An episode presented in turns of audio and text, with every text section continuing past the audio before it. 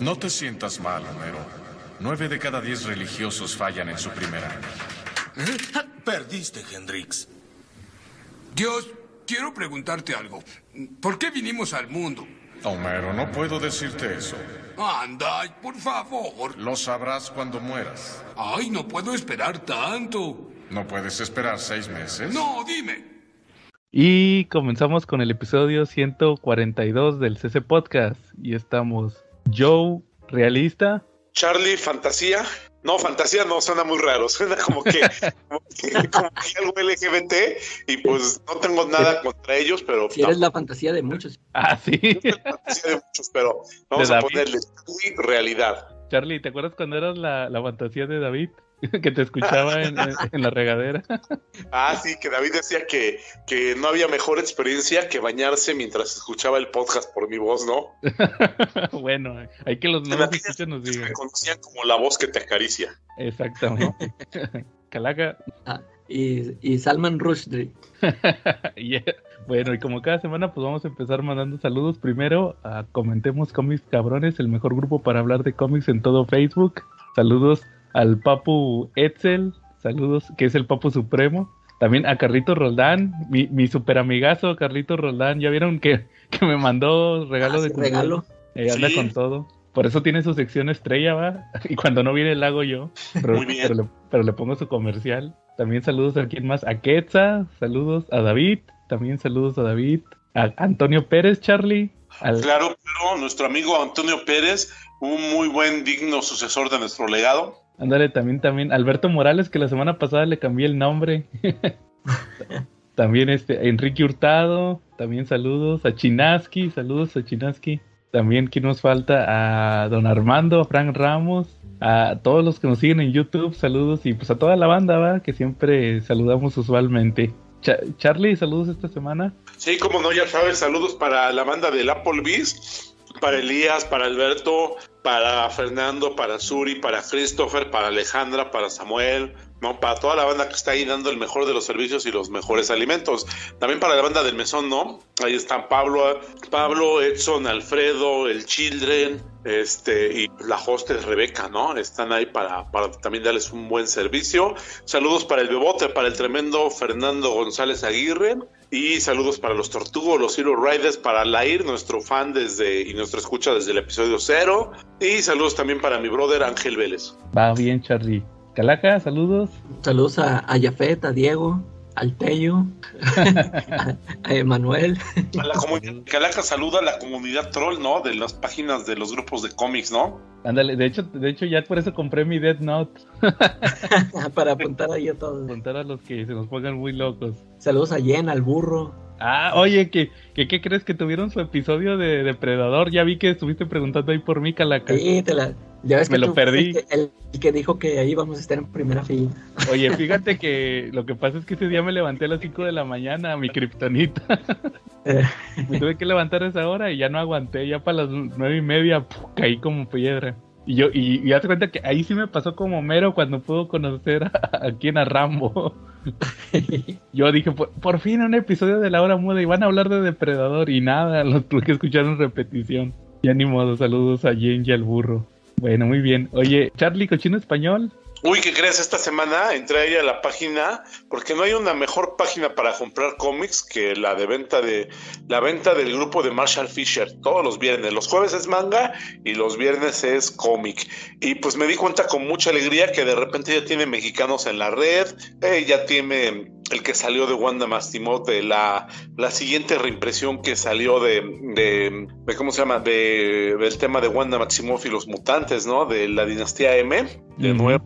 Este, pues yo creo que sí necesitamos siempre tener una edición nueva cada seis meses de esa, de esa historia. Por lo eso este, salió también lo de First State de Batman, ¿no? Fueron los que alcancé a ver que salieron. Sí.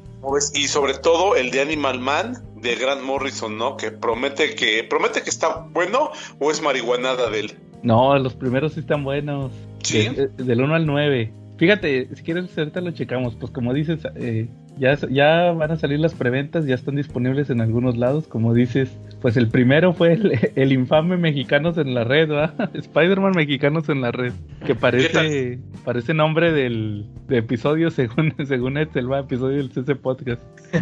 Pero fíjate que Charlie, pues sí supiste, si te hubieras metido al grupo, Charlie, sabrías toda la polémica de ese, de ese tomo. Que, te los, que te lo están vendiendo como... ¿Tú, tú, qué, ¿Tú qué supones cuando escuchas mexicanos en la red? O sea, ¿qué crees que va a traer ese tomo? Nomás por el nombre. Pues a lo mejor va a tener algo de Ramos, ¿no? Para empezar. Ajá. Este, y pues nada más. Ramos, y Ramos, y Ramos. y Sandoval a lo mejor, ¿no? Pues fíjate qué trae. Trae el... Y Ladrón también, ¿no? Sí, No, mira, fíjate. Trae, trae el Amazing del 1 Ajá. al 6. de- Ajá. el que fue después de Superior Spider-Man. Sí. Que los hizo Ramos. O sea, es el Amazing del 2014. Ajá. Y luego trae el, el- el anual número uno de 2016, que creo que ese fue que, que- que venían a México, ¿no? De, de esa es la portada, si, si no mal lo recuerdo. Ajá. Que ese sí lo dibujaron mexicanos. Ok. Y trae también el, el, el de Miles Morales, What If, uno que acaba de salir, el número uno. Que se me imagino que ese lo dibujó un mexicano. Y, Ah. pero luego todo lo demás que trae Charlie es el Spider-Geddon. ¿Te acuerdas de Spider-Geddon? En la secuela de Spider-Verse. Ajá. O sea, trae el Spider-Geddon completo y, y el Edge of Spider-Geddon, que era el, eh, lo que era antes, como el previo. Y en Sí. ese no- nomás Sandoval dibujó un número que fue el de Spider-Punk. Entonces, como, como que no encontraron muchos trabajos mexicanos y mejor pusieron, ah, métele los de Ramos y métele el anual de donde trabajaron varios mexicanos y ahora sí métele reimpresión de, de Spider-Geddon. o sea, pero prácticamente es una reimpresión de, de ese, de ese y son 424 páginas. O sea, el- O sea, o sea que el Mexicanos en la Red fue como cuando hacen un comercial de México en Estados Unidos y en lugar de sombrero de mariachi nos ponen sombrero de Costa Rica. pues sí, ándale. Dicen, este se parece, este ha de servir, ¿no? Pues sí, haz de cuenta que, que prácticamente eso fue lo que pasó. O sea, es- sí trae número, trae de Ramos y trae, como dice Sandoval, pero son mínimos. Pero el grueso del tomo es que es una reimpresión de Spider-Geddon. Que Yo, como, yo cuando, yo cuando vi el anuncio, yo sí pensé que iba a ser puro material nuevo. Hasta yo, yo dije, pues por el, ya ves que es aniversario del, están ahí celebrando el aniversario de Spider-Man o el día de Spider-Man. Y yo me imaginé que habían este, armado ese proyecto con mexicanos este, que nunca han trabajado con Spider-Man, o sea, material nuevo. O sea, incluso si iba a venir algo de Ramos, yo pensé que iba a ser algo nuevo. Y eso Como- sí se me hubiera hecho interesante, pero pues fue más, fue puro, puro repollo. ¿no? es como, ¿te acuerdas de ese de Batman The World? Ándale, algo así. Bueno, sí, eso fue de, de cada, de varios países, ¿verdad? Exactamente. Y, y pues yo pensé que, como eran mexicanos en la red, yo pensé que sí habían convocado a varios artistas mexicanos. Y, o sea, yo esperaba ver ahí al, a Clement, a, Dale. a Spike. Spike, ya ves que está con lo de, de su mini historia del Spider-Man mexicano. para que le diera seguimiento a esa historia. Ándale, no, no, no, no, nada. Quedó como una vil reimpresión, Calaca. Sí. Oye, y luego, pues como decía Charlie, pues también salió, o va a salir el, el de Animal Man del 1 al 9, que, es, el- que son los primeros dos arcos. Es el del Chango, el Chango con Sida, que es una historia muy chida. ¿Y cuál es la- el segundo arco? Es donde ahí, ahí viene el del Coyote, Calaca, esa historia que, que te Sí. gusta mucho. Yo nada, más, yo nada más he leído ese número y, y pues creo que leí el número uno. Sí, fíjate que... Oye, yo- Ajá. y salió el de Sandman también.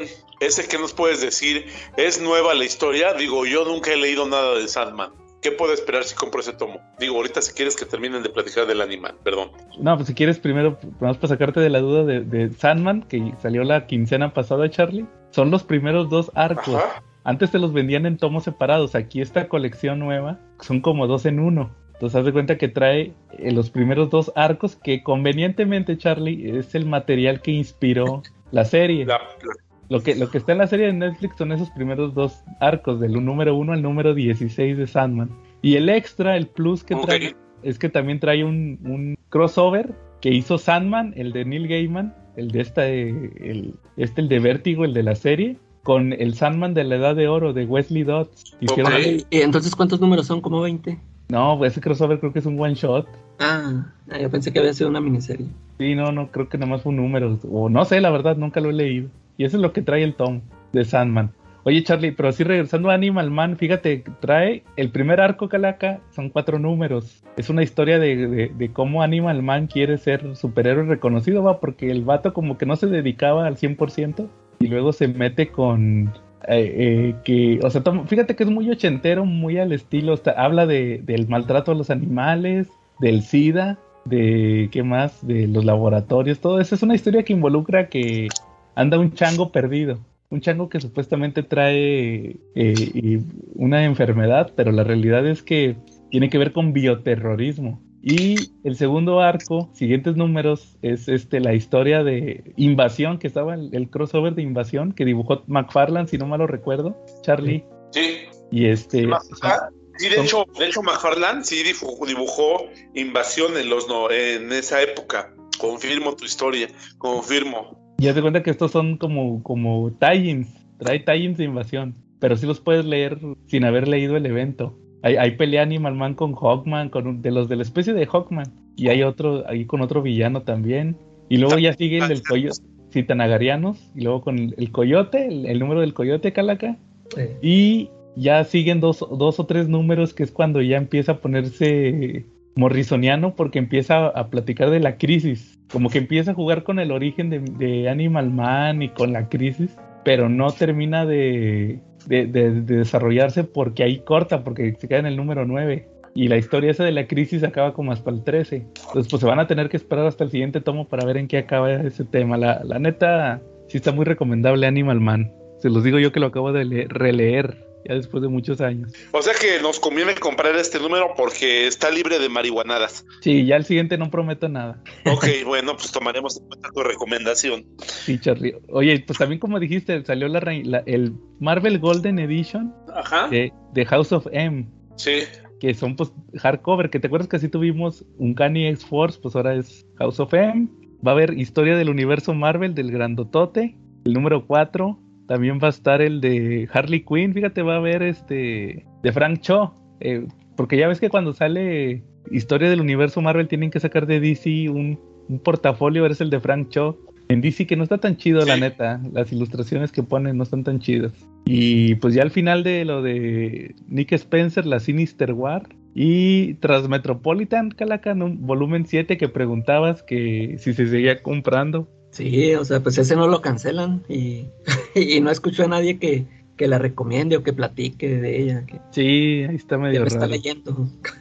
Ándale. Y pues también Future State. Ahí van a publicar el de Detective Comics, creo, de Future State. Y ya, pues es lo que va a salir esta semana. Como dice Charlie, ya se puede conseguir en varios lados. Como ven.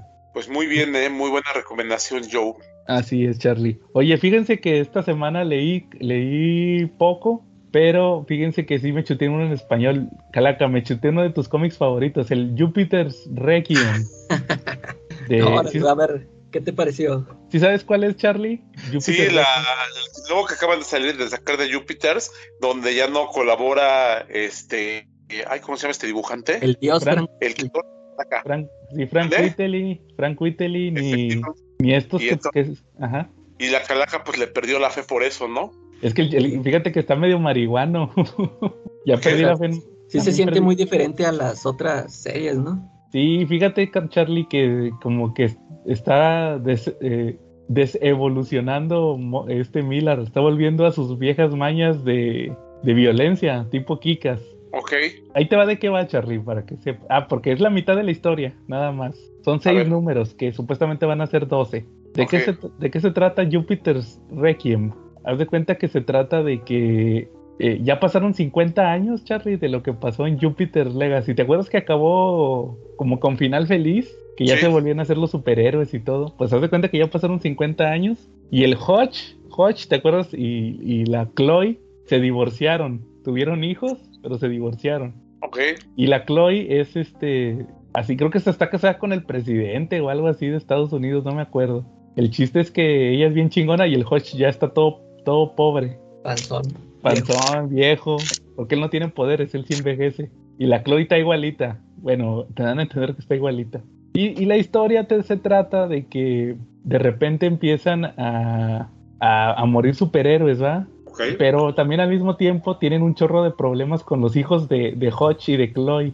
por ejemplo, hay una hija que no la quiere porque, porque por lo que pasó con, con Hodge. Hay, hay otro hijo que es como un hippie que, que no está de acuerdo con que su, su, sus- o sea, que su mamá, que, que no ayuden a más gente, va, es el típico hippie. Él quiere que, oye, ¿por qué no ayudamos a, a estos pueblos oprimidos? En vez de andar de superhéroes, que es así como budista.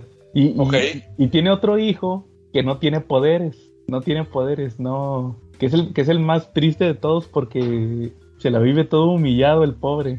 Y, pues, y, está el hijo mayor, el que salió en Jupiter's Legacy, el chavito, que ya es grande, este, es, es el nuevo Utopian. Sí, sí, así trae el uniforme y todo, es el nuevo Utopian. Y él es el que, el que más está investigando el tema de... Él, él quiere saber cómo obtuvieron los poderes los, los abuelos. Porque ya ves que pasó el tema este de la isla, va, pero nunca nunca dejó, nunca quedó claro. Entonces haz de cuenta que la hermana tiene como poderes mentales, como el tío. ¿Te acuerdas que tenían un tío que tenía poderes mentales, que era el malo? Así, haz- Sí. haz- se le mete, haz de cuenta que encuentran la forma de, de- de- de meterse esos recuerdos. Pero el chiste, te digo, es que hay una conspiración que, que va más para... a como que crece la historia un poquito porque haz de cuenta que te explican que no nada más pasó eso en la Tierra. Fueron, fueron varios planetas, varias civilizaciones del universo que se les aparecían que, que una montaña y, y elegían a seis, igual que, igual que, en, que en la Tierra, para darles Ajá. poderes. Entonces hay, hay varias civilizaciones en el universo que tienen superhéroes así como en el Júpiter. Y como que se empiezan a Sí. dar cuenta que, que hay algo ahí detrás, como que algunos ya saben que, que van a venir los, los superhéroes originales o los que, los que les dieron los poderes más bien, como que algo planean, entonces como que todos están cuidando, se va de que necesitamos obtener más poder, porque ahí vienen nuestros creadores y nos lo pueden quitar, va. O sea, están muy paranoicas las civilizaciones estas que tienen superhéroes. Ok. Y eso, y eso tiene que ver con la historia. Entonces, sí pasa mucho que, por ejemplo, aparecen personajes y cuando te los quieren desarrollar se mueren de repente. Sí, sí está un poquito eh, como al estilo antiguo de Mark Millar. Y, y, y este número, fíjate, este número, estos seis números terminan así bien apantalladores, va, de que pasan un chorro de cosas bien gachas. Y te quedas pensando de, no manches, ¿cuándo, cómo va a acabar esto? Y el chiste es que no ha sacado los otros seis números este Miller. Fíjate, ese, ese es otro punto importante, tú, Charlie. A ver.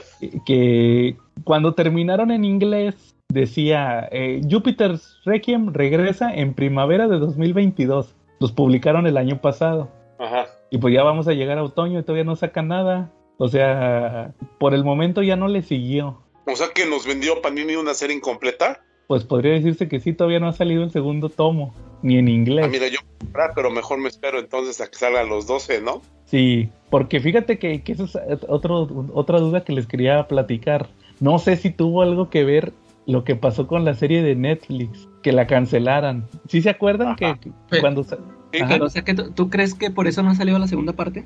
Yo creo que sí, algo, algo así... Algo así tuvo que ver, yo pienso. Porque qué dio casual- coraje. Sí, le dio un coraje, Charlie, porque yo pienso que... Qué casualidad que la serie salió al mismo tiempo que el número uno, ¿va? ¿Te acuerdas Sí. que te sacaron una portada de la serie? pues que hasta en el número uno puso que era todo un éxito. Pues sí. Y, y resulta que nada, nada, este, se la cancelaron. Entonces, pero no sé si tú has visto que de la otra serie, la Magic Order, Ah, ya van como tres, ¿no? sí, ya está sacando la tercera. Y, y la serie ya va a salir apenas, va a salir la serie. Oye, ¿ese va a ser live, live action? Sí, también live action. A ver qué tal le va. A ver si no se la cancelan. Sí.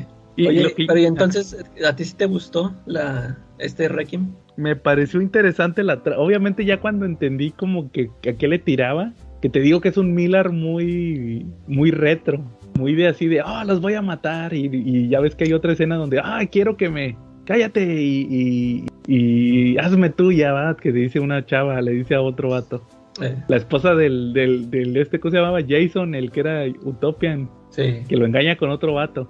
Y, y que la chavita, la hija, tienen una hija que tiene poderes y la hija los está escuchando, así como Superman. Entonces, este, pues me interesa saber en qué va a acabar porque sí quedó muy así. ¿Cómo, cómo terminó? ¿Sí te acuerdas cómo terminó? Que se muere en un chorro.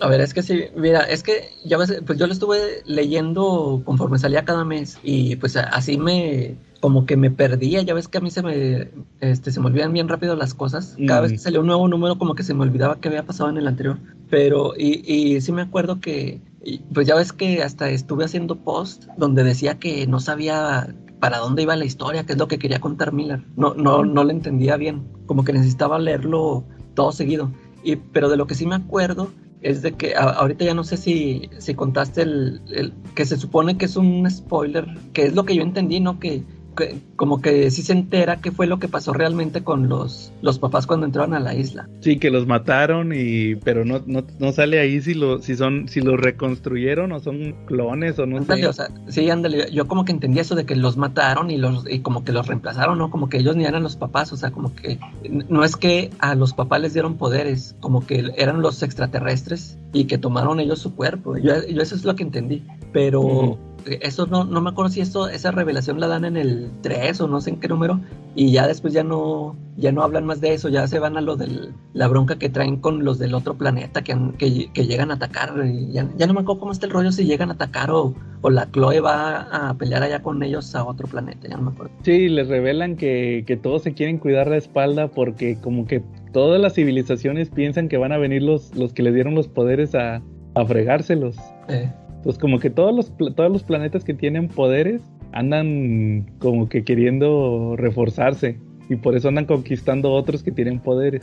Y así sí, se acaba. Es que, sí, fíjate, es que a, a, mí sí me pegó mucho que no, que no le estuviera dibujando Whitley. Este, eh, así no queriendo, aunque yo este, estuviera haciendo post así de hate, pero sí me, o sea, sí fue muy difícil para mí estar este, aceptando ese cómic, este, viendo que no eran dibujos de él, ¿eh? y, y, pero sí había ciertas tramillas que, me, que se me hacían interesantes, por ejemplo, eso de la, esa revelación, y luego sí cierto, eso, eso que dices tú de que empiezan, el, el Milan empieza a matar a todo el mundo, hasta el otro, ahí va otro spoiler, también al Brandon lo mata, ¿eh? Sí. Que ya ves que era, pues, él era de los protagonistas acá en las, en las primeras series, y aquí ya te muestran que estuvo encarcelado todo este tiempo y, y, sale y como que se va a hacer bueno y lo matan. sí, porque hay uno que les quita poderes. El clásico de, que tiene su poder es quitar poderes. Eh, y de, de, hecho hay un número donde cuando llegan a invadir los otros, los de los otros planetas, este, que hasta yo pensé que ya también habían matado a Chloe, así, así me lo dejó, este, yo así entendía en ese número, y luego ya en el siguiente ya se ve que no, que no está muerta, como que nada más la, le tiraron unos rayillos, pero eh, ya se cuenta que cuando la atacan, yo ya también ya se la habían echado. Dije, mmm, pues ya, ya mataron a todos. ¿eh? Sí, te digo, más que nada es como que la intriga de saber pues, cómo va a acabar esto, ¿eh? cómo lo va a acabar. Porque ya mató y, a medio Se supone mundo. que ya es la última miniserie, ¿verdad? Se supone. Pero sí me llamó la atención, entonces, por lo que le decía ahorita aquí a Charlie, que yo creo que eso es lo, lo el morbo de saber cómo acaba, pero quién sabe cuándo la vaya a acabar y cómo la va a acabar, porque yo creo que ni él sabe cómo la va a terminar. Te digo yo, que yo, yo, no sé, no sé si a lo mejor a Frank Whiteley este, leyó los guiones de Miller y no le gustaría, a lo mejor por eso no la quiso dibujar, porque se me hace raro que, que no la haya terminado. O sea, ya es que pues hasta le dieron un chorro de, de tiempo y no la, o sea, no, no la terminó. Creo que hasta na, nada más una portadilla se aventó y ya. Ni siquiera se aventó todas las portadas. Sí, de hecho la portada del tomo es de él. Sí. Pero fíjate que sí me llamó, eso, o sea, principalmente eso, de saber cómo la va a terminar y, y lo que les decía ahorita de que no sé si, eh, yo, yo quiero creer que fue por eso, como que ya no le quiso dar tanta prioridad por lo que pasó con Netflix. A lo mejor está más... Sí, o sea, a lo mejor le quieren dar, hacer más cómics de lo que viene para que se venda. Y pues a lo mejor más adelante. Fácil, sí, o sea, ahorita se va por lo fácil.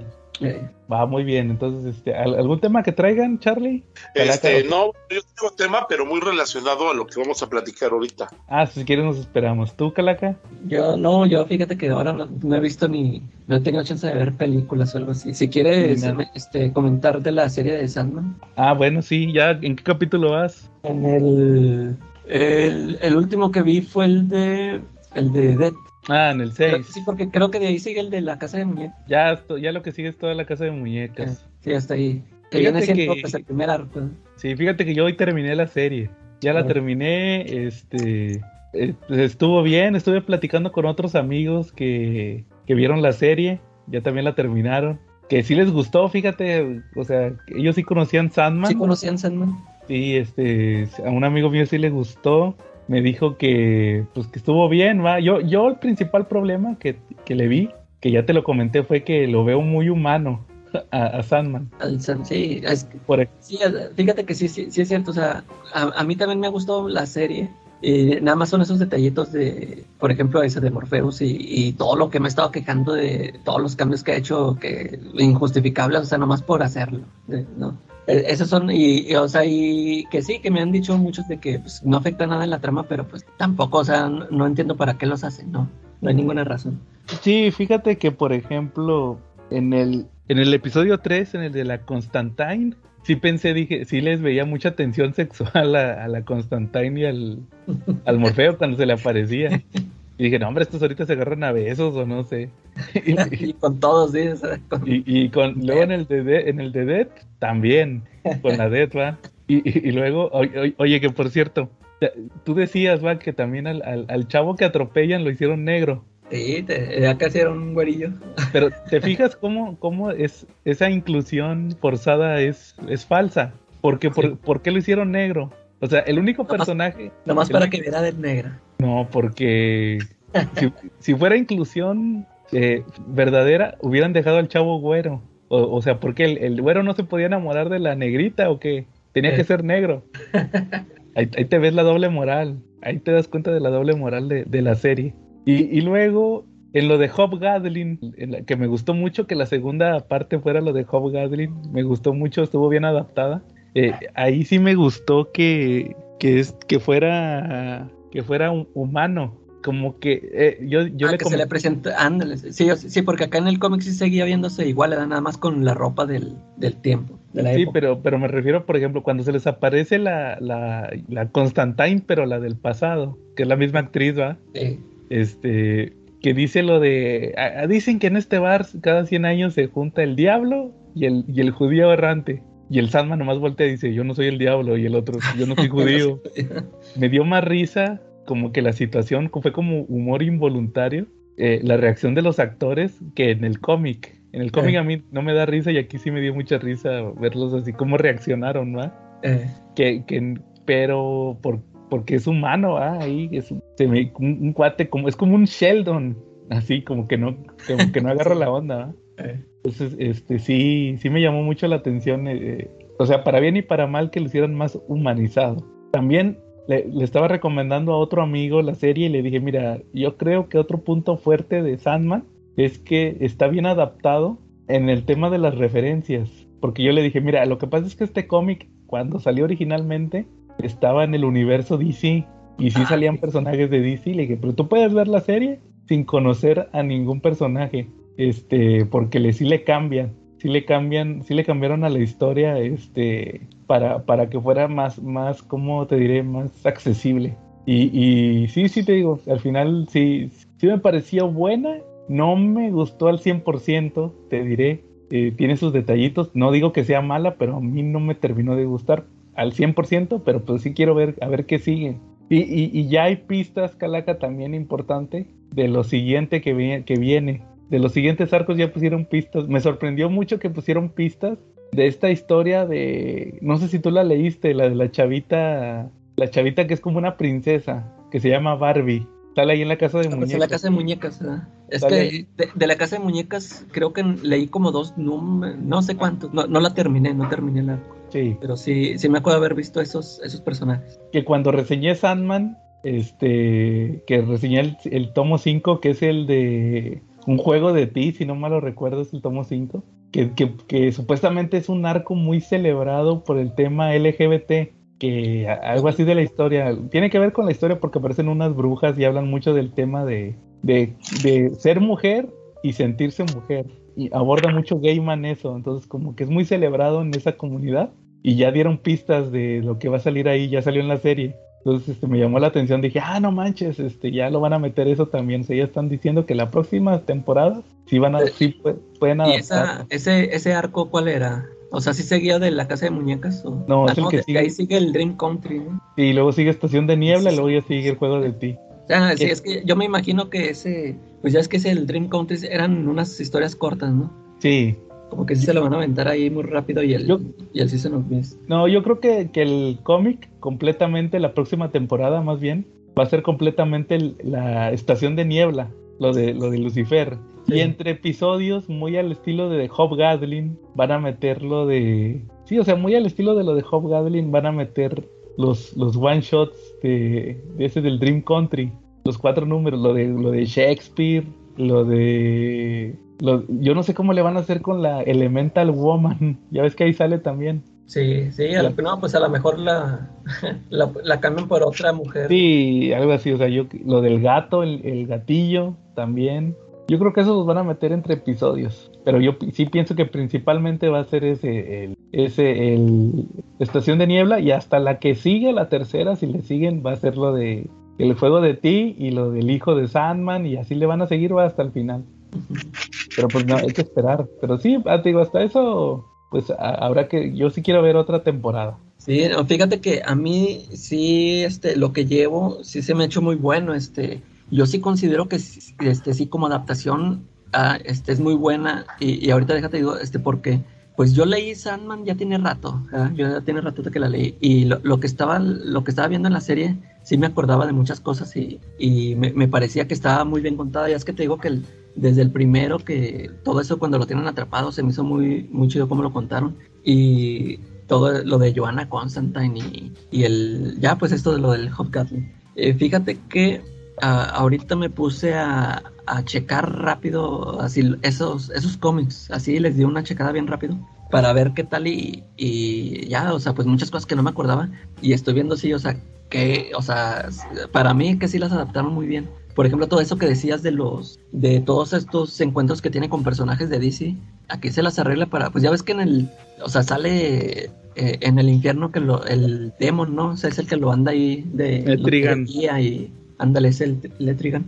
Y aquí pues ya le ponen un demonio cualquiera. O sea, no, no afecta en nada y, y, y estos, creo que en esos números también aparecen este personajes de acá del, de los de los de New Gods, esos del Sí, sale, sale Mr. Miracle y sale el Martian Manhunter. Ándale, o sea, salen muchos personajes que aquí este se, la- se las pueden este ingeniar para, ¿no? Pues déjalos fuera o cámbialos por cualquier otro personaje y, ya no te afecta. Fíjate que, eh, eh, por ejemplo, a mí lo de Joanna Constantine, ya ves que desde el principio que lo anunciaron, eh, no me molestó porque dije, pues este personaje sí existió, ¿verdad? O sea, sí existe en los cómics y, y ya, pero a, a mí como que sí ya no me cuadró cuando, por ejemplo, que se encuentran en, el, en el capítulo este de Hombres de Buena Fortuna, que se encuentran a la, la antepasada de Joana, o sea, pues ahí ya lo hubieran, ahora sí lo hubieran cambiado a un hombre, o sea, para que se viera ese contraste, ¿no? O sea, si, si ya iban a hacer el cambio desde el principio, ya se hubieran inventado pues que era otro, otro antepasado, ya lo hubieran puesto como hombre, ah, pues aquí se fueron a la fácil y, como dices, pusieron a la misma actriz. Eso ya no se, eh, como que ahí ya no se me hizo tan chido, dije, eh, pues ahí le hubieran hecho un cambio para que se viera eh, ese rollo del, de, de los este, antepasados, ¿no? Pero sí, to- todo como la adaptación que hicieron de eso que comenté, por ejemplo, en ese capítulo de Constantine, lo de Newcastle, lo, lo de Astra, todo, todo ese rollo sí se me hizo chido. Y, y sí, lo, pues, lo, del, lo del cuate este cuando se reúnen, sí, sí está muy bueno el, el episodio. Y te digo, ya viéndolo, este, ya ves que yo te decía que el capítulo este del, del, del restaurante del 24-7, que es, de, es el, para mí fue mi favorito en, en el primer arco. Y, y cuando lo vi el, el, el episodio, el de la serie, se, me, me gustó mucho. Y, pero fíjate que yo no me acordaba, dije, Ay, nada más que no me acuerdo si pasó exactamente lo mismo en el, en el cómic. Y, y ahorita que lo estuve checando, sí vi que muchas cosas sí las respetan, ¿no? Que por ejemplo, bueno, aquí que por ejemplo aquí cambia, igual mete a un, a un negro, también hay lo, el esposo de la chinita. Acá, ta- acá también es otro cuate, ¿no? Pero sí, este, sí, sí me gustó mucho todo esto. Por, por ejemplo, esto del, del John Dee, o sea, ni siquiera fue necesario que lo, ya ves que aquí lo presenta ya todo desfigurado, ¿no? Acá pues e- es el, el actor nada más, que está acá vuelto loco y, o sea, se, se me, hizo muy buena la, la adaptación, lo que he estado haciendo. Creo que pues sí dicen que Gaiman está ahí muy metido, ¿no? En, en la serie. Sí, Este, no sé si sea su mano o, o de... Ahí, ap- ahí aparece acreditado este David Goyer. No Y- sé quién, ¿verdad? O sea, que quién es el que haya... O sea, que, que se las haya ingeniado para estar cambiando, haciendo estos cambios que... Ahí, para, para mí esos cambios sí son valiosos, ¿no? De que, que se las ingenien para, para dejarte fuera personajes que tú dices, oh, pero es que es Hawkman o es este Martian Manhunter. Y pues aquí este eh, lo- hace la adaptación y, y sí queda bien. De hecho, cuando, cuando veas el episodio de la casa de muñecas, también, le, también quitaron a. Lo que platiqué la semana pasada, quitaron al, al- a este, al hijo de Hawkman, que también era Sandman, Sandman Ah, heroico. Ahí le hacen un cambio muy interesante. Y, y lo que decías de los nombres, fíjate, Charlito, también para que te llame la atención el, la serie. Ahí, aparece, está desarrollada por Gaiman. Ellos aparecen acreditados como que los que la desarrollaron. Y ellos, ellos hacen, escribieron el, el primer episodio. Es Gaiman, es, obviamente va. Es este Goyer, pues ya sabes que escribió las de The Dark Knight. Y Alan Heinberg, que no sé si se acuerdan que él, él escribió cómics. Él, él es co-creador, si no mal lo recuerdo, de los Young Avengers. Si no mal lo recuerdo, o, o- o escribió un ron de Young, Young Avengers. Yo lo conozco por Wonder Woman. Escribió Wonder Woman. Y aparte él escribió la película de Wonder Woman. Por, Oye, ¿y, y en televisión qué más ha hecho? Pues no sé, yo nomás eh, conozco esos. Ah, es que, es que a mí, a mí sí, ahorita que mencionas eso, este, a mí me, me sonaba mucho su nombre, pero a mí, yo como que lo, lo ubicaba, yo, yo como que pensaba que había hecho varias series o algo así. Sí, Entonces- no, Entonces en esas películas es donde lo he visto, pues, su nombre. sí, te digo, no, según yo sí tiene más trabajos en, en otros lados, pero sí, este, principalmente yo lo ubico por la película de Wonder Woman y por su ron, que fue, que fue el de one, fue One Year Later después de Infinite Crisis, como ves. Eh, entonces, Charlie, ¿tú no, ¿tú no has leído Sandman? No, pero estoy tentado a empezar a leerlo ahorita que van a publicar con el nuevo formato del 12 de 1, dice Joe. Sí, fíjate que sí, checa, checa la serie para que veas, este, para que vayas seguro, o sea, yo estoy seguro que sí te va a gustar viéndola, este, sí, sí, este, viéndola ya, ya vas a ir más seguro a comprar el, el cómic, si está, si está muy chida. Ok, por la recomendación, pero yo creo que el lunes se la voy a andar encargando al Papu Marshall. Sí, ya, Ah, no, y- porque y ese, ese, ese tomo, esa edición está, se, se me hace muy buena, ¿no? Que, que vengan ahí ya los dos arcos. Oye, fíjate que estoy viendo lo que, escri- lo que ha escrito Heimberg. ¿Y sabes qué, es, qué ha hecho? Ha hecho, por ejemplo, Grey Anatomy, Grey's Anatomy, Sex and the City y Gilmore Girls. Ah, sí, es que yo, como que sí lo, co- como que ese nombre yo dije, ah, ese como que ha hecho series de televisión o algo así. Sí, pero O sea, sí tiene, sí tiene experiencia pues ahí en tele. de hecho sí, y su- en cómics es principalmente Young Avengers. De hecho, él es el creador de esta, de Kate Bishop. Ah, órale. Y este, y, y el, ese va, el de, ¿cómo se llama? De Wonder Woman. Son los Sí. que más ha hecho. Oye, oye, hab- hablando de, fíjate, ahorita que dijiste eso de que, es que lo vi en otros trabajos. Le- les quería platicar una, una anécdota curiosa, fíjate, es, es- es rápido. Eh, ¿Se acuerdan que eh, la otra vez, bueno, es que el otro día grabé un video de, de la miniserie de Red Hood, de, de Batman White Knight Ah, sí. este, lo, lo subí a YouTube. Eh, ocupaba un dato, haz de cuenta que ocupaba un dato para, para el video. Y me metí a HBO Max a ver Batman del futuro. Y me pongo a checar el. No, pues saqué el dato, ¿ah? Y luego me salió ahí las recomendaciones, te salen que, qué más puedes ver. Y me llamó la atención, Calaca, que salió una serie, una caricatura. Que, que salió en Cartoon Network por allá del 2006, 2007. Es- esa caricatura se llamaba Juniper Lee. Yo creo que no le suena porque no fue muy famosa. No, eh, no. Se llamaba Juniper Lee. E- es- esa caricatura pues era enfocada a los chavitos. Se trataba de una chavita que era una especie como de guardiana. Haz de cuenta que te explicaban que esa chavita era una chinita. Vivía en una ciudad estilo San, San Francisco. Ya ves que en San Francisco se supone que hay barrio chino y todo. ¿va? Este, hay muchos chinitos. Eh, vivía en una ciudad de esa especie, entonces ella descendía de una familia de guardianes que protegían la magia. Supuestamente ahí en su ciudad había muchos seres mágicos y nada más los podían ver los miembros de su familia que tuvieran poderes. La, guardiana anterior era su, su abuelita. Se, se brincó una generación el, el guardián y le tocó ser a ella siendo una adolescente. Entonces, pues la, la serie se trataba de que ella era, peleaba con, con este, así como con seres mágicos, pero más que nada trataba de, de, de seguir siendo una chica no- normal de secundaria, va, que, que quería irse con los amigos, que, se- que quería tener novio, pero pues no podía por andar viendo toda esta, esta bronca. Fue una caricatura que no duró yo creo que ni 40 capítulos. Digo, salió por ahí de 2006 y 2007.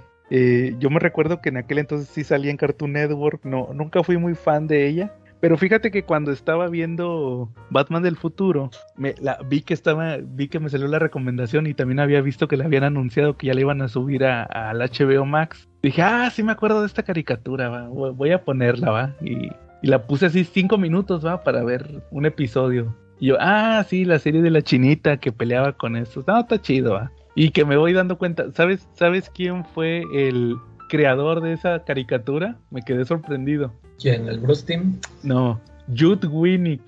Ah, ah pues el que hizo Red Hood. ¿eh? El que hizo la historia de, de, Batman Under the Red Hood.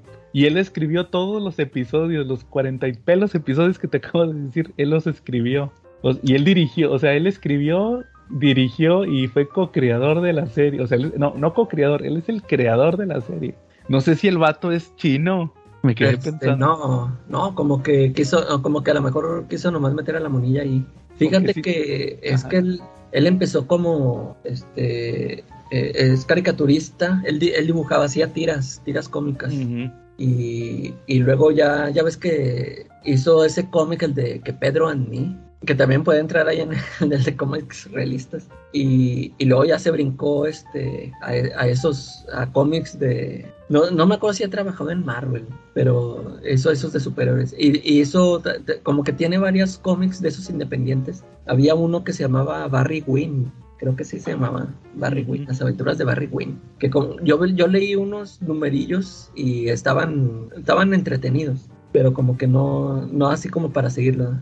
Pero sí como que sí, como que sí me acordaba que sí tenía, se había hecho varias cosillas el cuate. Fíjate que hasta fue.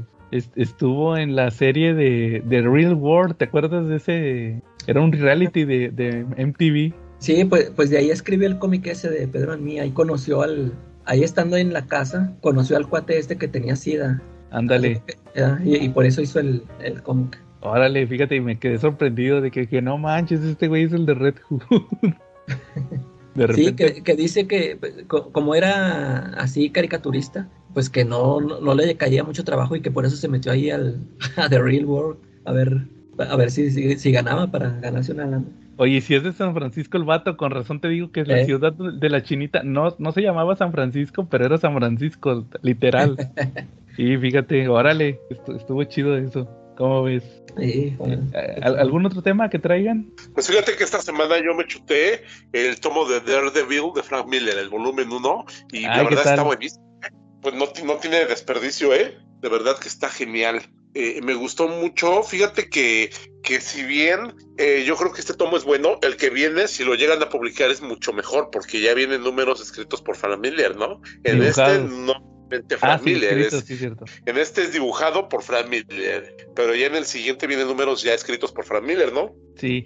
Fíjate que Entonces estuve vas- viendo que el, el rumor, Charlie, es que el, siguiente tomo va a traer este desde la- el que sigue, que es la primera aparición de Electra, es el primero que escribe Miller, si no mal lo recuerdo, Calaca, Hasta el fi- sí, hasta el final, ¿no? hasta el final, que es cuando ya se muere Eh, Electra. Sí, es que ese, ese tomo, ese yo lo tengo en inglés, el, el tomo 2, y sí, so- sí son muchos números. Así como dices, viene desde la, desde la primera aparición hasta, hasta cuando la matan. Oye, y luego el tomo 3 que trae. Trae, es que regresa, ya ves que después de eso trae así este, unas historias, este, pues así como de historias acá más, más tranquilonas, que se pelea con el, ¿cómo se llama el, el de las patotas? Este, Stillman. Ándale, Stillman. Sale, sale una aparición con él y que Foggy Nelson con el Kingpin. Haz de cuenta que así unas más tranquilillas. Y luego este, empieza la mano a querer este, eh, revivir a Electra. Haz de cuenta que ahí empieza todo ese rollo. Ya es- se Ujú. empiezan a poner unos números interesantes hasta que este, al final, haz de cuenta que al final del tomo, este, pues se supone que sí la, que sí la reviven. Este, y ya, haz de cuenta que ese sí ya es el, el mero final de la historia de, de Frank Miller. Ya creo, creo, creo que al final viene una historia, este, bueno, una con Bullseye y, y luego ya después una que escribió, que regresó años después, nomás para escribir así también una historia está así muy, este, no tan, no tan especial, así nomás que va, que va caminando y el Matt Murdock que se encuentra con, con maleantes acá, este, terrenales. Este, pero sí, también está interesante ese, ese tomo. De hecho, el, el que yo compré, el tercer tomo, eh, ya fue, de, fue una edición diferente. Pero haz de cuenta que eh, ese de Visionarios, ya así se llama, ¿verdad? Visionarios. Sí, Visionarios. El tomo 3 de Visionarios incluía, vienen unas historias que no vienen en el tomo que yo tengo. Venían, venía un What If, el What If ese de que... Si no se hubiera muerto Electra. Ese, eh, y es que ese sí lo, lo, escribe y lo dibuja Frank Miller Sí. con Clark Hanson. E- Ese está chido. Ese está chido. Y, y viene unas histo- una historia que creo que eh, salió en una antología, algo así, que tampoco la tengo esa. Órale. Ese tampoco venía incluida en mi, en, el, en la edición que yo, que yo compré. Ah, porque en la que yo compré metieron, eh, haz de cuenta que cambiaron una por otra. En, en el que yo tengo metieron un- una novela gráfica que se llama Love and War. Está chida también esa. es- Está pintada por Bill Sienkiewicz. Ah, órale. Y creo que esa sí, esa sí no viene en el, en el divisional. Sí, no, no, habrá que esperar a ver si a lo mejor en la edición de Smash sí lo, sí lo trae, pero quién sabe, habrá que, ahora sí que a veces sí, sí respetan mucho los formatos gringos. Eh, En- Entonces, Charlie, lo, lo recomiendas, Visionarios 1. Sí, Mil, ¿eh? de verdad, tiene historias muy buenas. Me gustó mucho la pelea contra Hulk y la pelea contra el Doctor Octopus. Fíjate que, que algo que tienen los de Daredevil y los escritores básicamente, ya llámese Frank Miller, llámese Anno Chetty, este, los que han pisado, la gran mayoría de los que han pisado Daredevil, es que son escritores que te crean un personaje que puedan dar fácilmente entre el mundo de la realidad y la fantasía, ¿no? Como que hacen una realidad, una fantasía, pero más acorde a la realidad, ¿no? O sea, te llegas a comprar esas historias, ¿no? Como que sí puede pasar. No sé si alguno, si tú has tenido esa sensación cuando lo lees. Frank Miller, Anochete tienen mucho eso, ¿no? Tienen mucho esa, esa característica de poder escribir una, una realidad este, que raya un poquito en la fantasía, pero aún así no deja de ser, de parecer real, ¿no? Pues de, de hecho eso también tiene que ver con nuestro tema principal, Claro. que, que muchas veces, él fue muy urbano, Frank Miller fue Sí. muy urbano, que yo creo que fue lo- parte de lo que le dio mucho éxito a Daredevil. Si quieres ahorita lo, lo, lo abordamos un poquito más. Oye, eh, ¿Algo más, Charlie? pues no, ya. estamos en tema principal. no Oye, tengo ¿sabes todo. qué? Nomás rápido, si quieren rápido, es que traigo un tema que ya traigo como tres semanas queriéndolo platicar. a ver. No, es rápido. A ver, Eh, ya ves que pas- es que la próxima semana va a salir una película nueva de Dragon Ball. y sí quería platicarles. Ustedes su- sí supieron, o sea, lo pusimos ahí en el grupo. Y hay mucha gente que ya sabe cómo estuvo la bronca. Pero también tenemos muchos, muchos escuchas que no saben absolutamente nada de, de caricaturas, ni de anime, ni de menos de doblaje. Si Ok. supieron cómo estuvo la bronca de la nueva voz de, de- o sea, de el, del, del De Gohan, de, ¿de Gohan. ¿Tú, Charlie, sí no, supiste? sabía. Pero fue, No, pero fue bronca, yo, o no, no es que se había muerto el, el que Sí, hacía. miren, ahí, ahí les va la historia. Ahí les va una crónica completa de cómo sucedió. Por lo poco que yo me enteré, va. Este, aquí, Charlie, ¿tú te acuerdas que aquí reportamos cuando se murió el- la voz del conde Pátula? ¿Sí te acuerdas? Era sí. Luis, Luis, Luis Alfonso Mendoza, me parece que se llamaba. Sí, sí, Él, sí. él falleció, que también era la voz de Daniel Aruso, de Karate Kid, en las películas. Este, y pues de Gohan, el hijo de Goku, de Dragon Ball. Él es- era de sus, de sus papeles más celebrados. Pues él falleció hace como dos años, eh, ahí de una manera muy trágica. Entonces, hace, pues el año pasado anunciaron que, ¿qué creen? Va a salir una película nueva de Dragon Ball y el protagonista va a ser Gohan. Y pues inmediatamente aquí, aquí brincaron todos de no manches, y pues cómo le vamos a hacer, porque pues ya se murió aquel. Entonces, este, pues mucha gente decía, no, que hay que buscar una, un, un actor nuevo. Y lamentablemente, en, en el doblaje, ustedes saben que actualmente hay mucho, la generación de YouTube, de gente que cree que, que, que por ver un video de YouTube ya sabe hacer las cosas. Sí. Entonces resulta que en YouTube hay un fenómeno que se llaman imitadores. ¿Qué es un imitador? Es un cuate que te hace la... Es, como si yo dijera, pues a mí me sale la voz de Homero Simpson. Y empiezo a grabar, empiezo a grabar, pongo videos de, de Homero Simpson y pues me pongo a decir lo de... Me, lo de, este, me quiero volver chango, ¿ah? O sea, pero con mi voz para que vean, miren, a mí me sale perfectamente la voz. Entonces, si se muere Humberto Vélez, yo puedo hacer la voz de Homero Simpson. Entonces, hay muchos canales de YouTube que se dedican a eso, a hacer, ¿A hacer doble- No, no imitar. sabía. Sí, sí, hay muchos. Hay vatos que, que, por ejemplo, hay- hay- había un canal de un vato que hacía la voz de Tony Stark, pero el, el que hacía la voz de Tony Stark en español, en las películas. Eh, Y hace cuenta que él, él hablaba como, oh, bueno, les habla Tony Stark, ¿va? Y le hacía, ¿va? Ese era un imitador. Oye, pues eh, entonces son, es que yo, por ejemplo, he visto muchos videos de, por ejemplo, así de películas de Avengers y que cuando les, que les ponen la voz del, del que los dobla, pero así que les pone, o sea, les cambia los diálogos, acá diciendo groserías o no sé. Ah, y no, o sea, no sé si es el, el de la voz original o entonces son estos cuates. Ah, el de no, no digas mamadas Mary Jane, ese sí fue el actor. Van a las convenciones y les dicen, les pagan para que graben eso. Haz esto, sí. Sí, eso sí. A veces sí, casi siempre sí es. Bueno, este, total que Charlie, eh, Ajá. resultó que en TikTok a- a- le manda, haz de cuenta que el mero, el mero mero de Dragon Ball, podría decirse, en México, es la, el, el cuate que hace la voz de Krillin. Él es el, Yo el pensé que que- Ah, sí. Horacio Sandoval. ¿Quién? Horacio ¿Quién sa- Sandoval, no, es que él se. El, Ah, el alumno de Akira el, el Toriyama. alumno de... Discípulo, discípulo. Ah, dice, a discípulo de- directamente para Akira Toriyama. Sí, no, no, no. Es la voz de que Krillin. yo de Horacio. No, no, no, no, no, no. él es la el voz de- bueno, sí. es el bueno. Que tú, Calaca, lo, lo ubicas más como la voz de Francis. Eh, De Francis de Malcolm el del medio. Él, él, él es el mero bueno porque él, él como que, él, él cuando hay un proyecto de Dragon Ball, él lo dirige. Él es el que junta a los actores y pues les habla a los originales, ¿va? Es como el enlace. sí. Total que a este cuate, al pobre, le mandaban un chorro de preguntas. Él hacía muchos videos de directos y le preguntaban, oye, ¿y cómo le vas a hacer con la película de Dragon Ball? ¿Y cómo le vas a hacer con Gohan? Y Gohan, y Gohan, y Gohan. Y el vato decía, hasta el cansancio, todavía no es oficial que vayamos a traer la película. Así casi que no estén chingando. ¿va?". Eh, Y decía, pues cuando llegue el momento vamos a tener que hacer un casting. Entonces Charlie lo que pasó fue que le, le mandaban videos y le mandaban los de los imitadores. Mira, a este cuate le sale la voz de Gohan, contrátalo.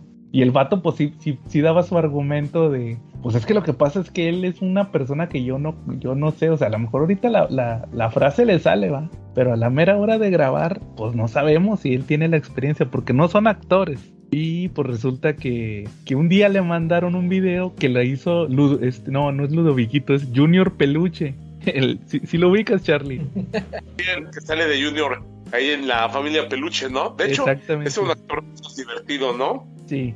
Y resulta que le manda, que este cuate por ocio grabó este escenas de Dragon Ball y, y le y le salió la voz y, y- y se hizo un movimiento, fíjate, se hizo un movimiento por internet para, para, para que lo contrataran y al final lo contrataron, Charlie. Él es la nueva voz de Gohan, el hijo de Goku después de la muerte de este otro, el Junior Peluche. Y pues obviamente le empezaron a tirar, ¿va? De, ah, pero es que es el de la familia Peluche. Pero, ¿sabes por qué lo defienden? Porque dicen, es que él, él es actor. Él es actor y pues póngale que a lo mejor hacía esas cochinadas de, de la familia Peluche y todo eso, ¿va? Pero es un actor, tiene una preparación histriónica. O sea, no, era nada más un youtuber. Sí, haz de cuenta, esa es la bronca. Los que están enojados son los youtubers. Pero pues, a Es mí que yo creo Ajá. que es un actor, ¿no? Él no, no es un improvisado, no es un youtuber, es alguien que estudió, que tiene bases actorales. Y la familia Peluche no es una cochinada, era una cosa muy divertida. Fue inagotable de ¿Qué pues, Charlie? fue O sea, cri- No, oye, Charlie. Criticas Batman contra Superman, pero adoras la familia Peluche. La ¿no? familia Peluche, ¿qué está pasando ahí, Charlie? No puedo odiar al programa que me ha dado el meme que te he puesto tantas veces el de sí, que se largue, donde está el licenciado. Oye, Charlie, el meme de entonces no es Mephisto. También el de. Ese meme de Peluche también es la onda, ¿no? Sí. Eh, caray, eso sí me interesa, ¿no? Ah, también. Oye, pero sí, fíjate, entonces los que más le han tirado son los youtubers, porque pues dicen, "Ah, es que a mí me sale mejor. Y, y le, y, y dice, mira, mira, aquí grabé yo esta escena. Y dice, sí, pero eres un youtuber, eres un guate que quién sabe qué, ni sabemos si estudiaste, o sea, y porque son huevones también, no quieren Sí. estudiar, se les hace muy fácil, dicen, pues ha de ser hacer vocecitas, ¿va? Oye, Eh, pero por ejemplo, este, bueno, ahorita le están tirando los youtubers, pero yo, por ejemplo, también sabía que los, los, este, los que trabajan en doblaje de voz, también ellos traen bronca con los actores, ¿no? O sea, porque dicen, sí, o sea, tú eres actor, pero no eres actor de voz.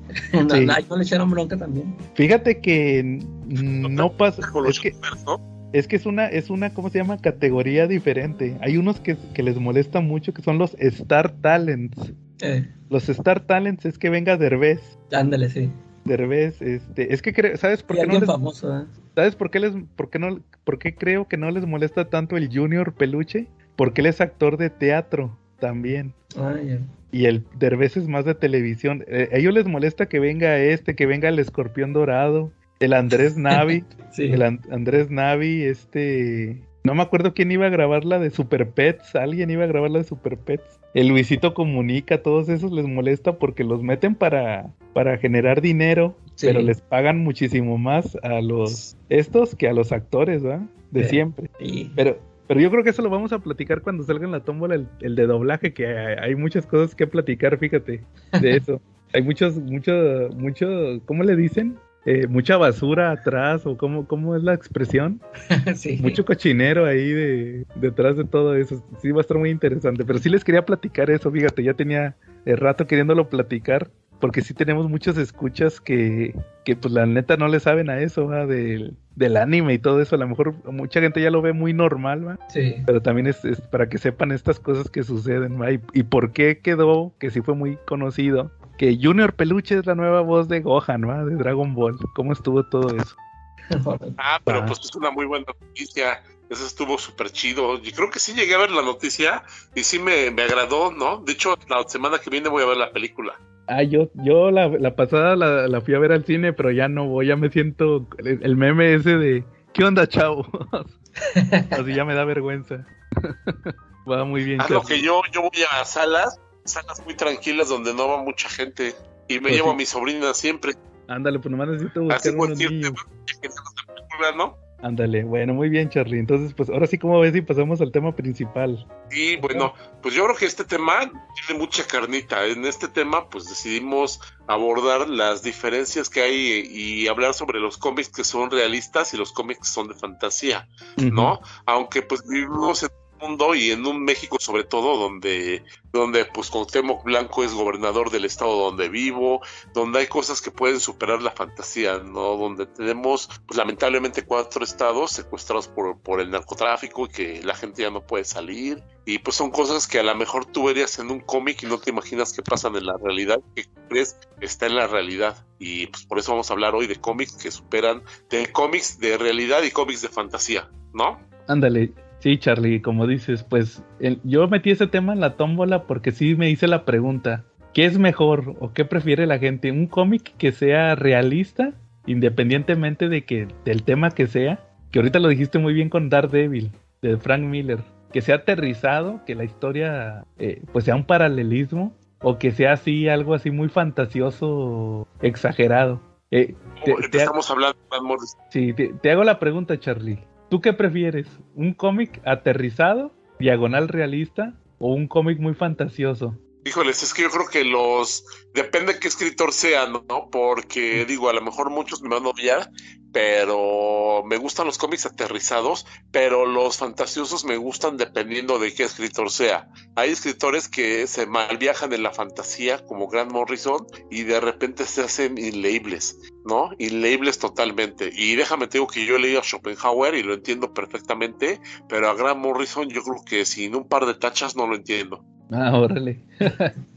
ya ves que es medio marihuano. Fíjate, fíjate que en Sí, de mi verdad, caso, ¿eh? Ajá. Fíjate que en mi caso, Charlie, yo siempre he visto el entretenimiento como una salida, va. Yo siempre he dicho, o sea, como por ejemplo lo que decías ahorita, lo que platicábamos antes de, de empezar el programa, que lo pueden escuchar si nos pagan el, el Patreon.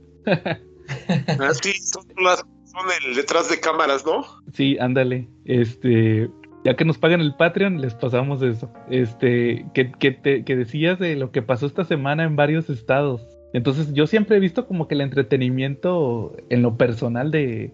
No, pues si quiero ver estas cosas, pues veo las noticias, ¿va? O sea, yo veo la- el cine para entretenerme, ¿va? O para divertirme. Si yo quisiera ver violencia o así, pues prendo la tele y veo las noticias, ¿va? Entonces, por ejemplo, cuando yo ve, cuando yo empecé a leer cómics, que leía, por ejemplo, The Voice, que ahorita me, me encanta The Voice y la serie de The Voice y todo. Pero me acuerdo que cuando empecé a leer los cómics, sobre todo los de Garth Ennis, que por ejemplo, pues veía superhéroes y yo, ah, mira una historia de superhéroes, qué chido, va acá. Y luego empiezas a ver todo lo que le mete Garth Ennis de violencia, de sexo, de racismo, de clasismo. Como que sí me generaba un, un rechazo, ¿va? Y, y, ya conforme fue pasando el tiempo, ya fui apreciando y ahorita actualmente pues sí me gusta mucho The Voice, el cómic. Pero sí, sí, en mi opinión, sí por mucho tiempo yo prefería como que una historia alejada de, lo, de la realidad.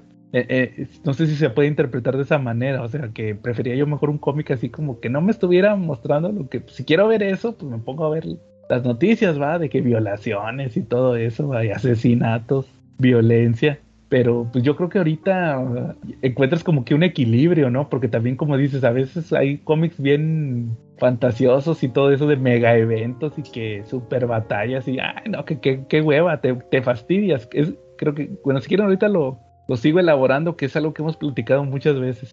¿Tú, Calaca? ¿Qué prefieres? Yo, yo fíjate que yo no tengo problema con ninguno de los dos. Este, a, a mí sí me gustan sí, sí soy capaz de disfrutar de las dos. Este, igual que como tú dices, este, al principio, pues yo era puro, igual puro superhéroes, puros, este, pura acción, ¿no? Y todo. Pero ya, este, este, en algún momento, no, no, no recuerdo ahorita cuál fue el primer cómic que leí, así que, que estuviera así muy aterrizado pero pues este me, me gustó y, y, sí soy este muy dado a, leer ese tipo de historias. Este igual con las películas no este también no, no siempre busco que todas las películas tengan algo de ficción o, o que estén basados en cómics. A veces sí me, me, quiero aventar un drama o sea un drama una comedia. Igual aquí en los cómics este este, sí, no, no, no, todos los cómics estos que, que les llamamos realistas, este, en sí no, no tienen que ser todos así como eh, el reflejo de lo que estamos viendo, así que está muy gacho, ¿no? De, por ejemplo, esto que menciona, lo que ha mencionado ahorita Charlie de los, de los narcos o esto, este, hay, hay varias historias y, este, así igual como las que me gusta a mí ver en películas que son dramas o son, este, comedias o nada más un, una, una aventurilla ahí, este, normalona, ¿no? Ahorita, por mm. ejemplo, yo, este, ahorita que estemos hablando ya de, de los cómics, eh, yo nada más quiero mencionar puros cómics este, que, que entran en esa categoría de realistas, porque pues como siempre en este cómic ya llevamos mucho hablando de cómics, o sea, que tienen ficción o fantasía, este, pues ahorita nomás este, voy, voy a comentar de puros de los otros. Ajá. Tú, Charlie, querías comentar uno específico, nos comentaste que habías leído. Ah, sí, mira, esta semana me puse a leer un cómic que, que de nuevo que leí hace, en su lanzamiento, creo que hace dos años, dos años, tres, antes de la pandemia lo sacó Panini y fue como que muy, muy criticado en su momento, sobre todo en los grupos de cómics, ¿no? Es de Ricardo Víctor y de Max Bento, ¿no? Y se llama El Viejo y el Narco.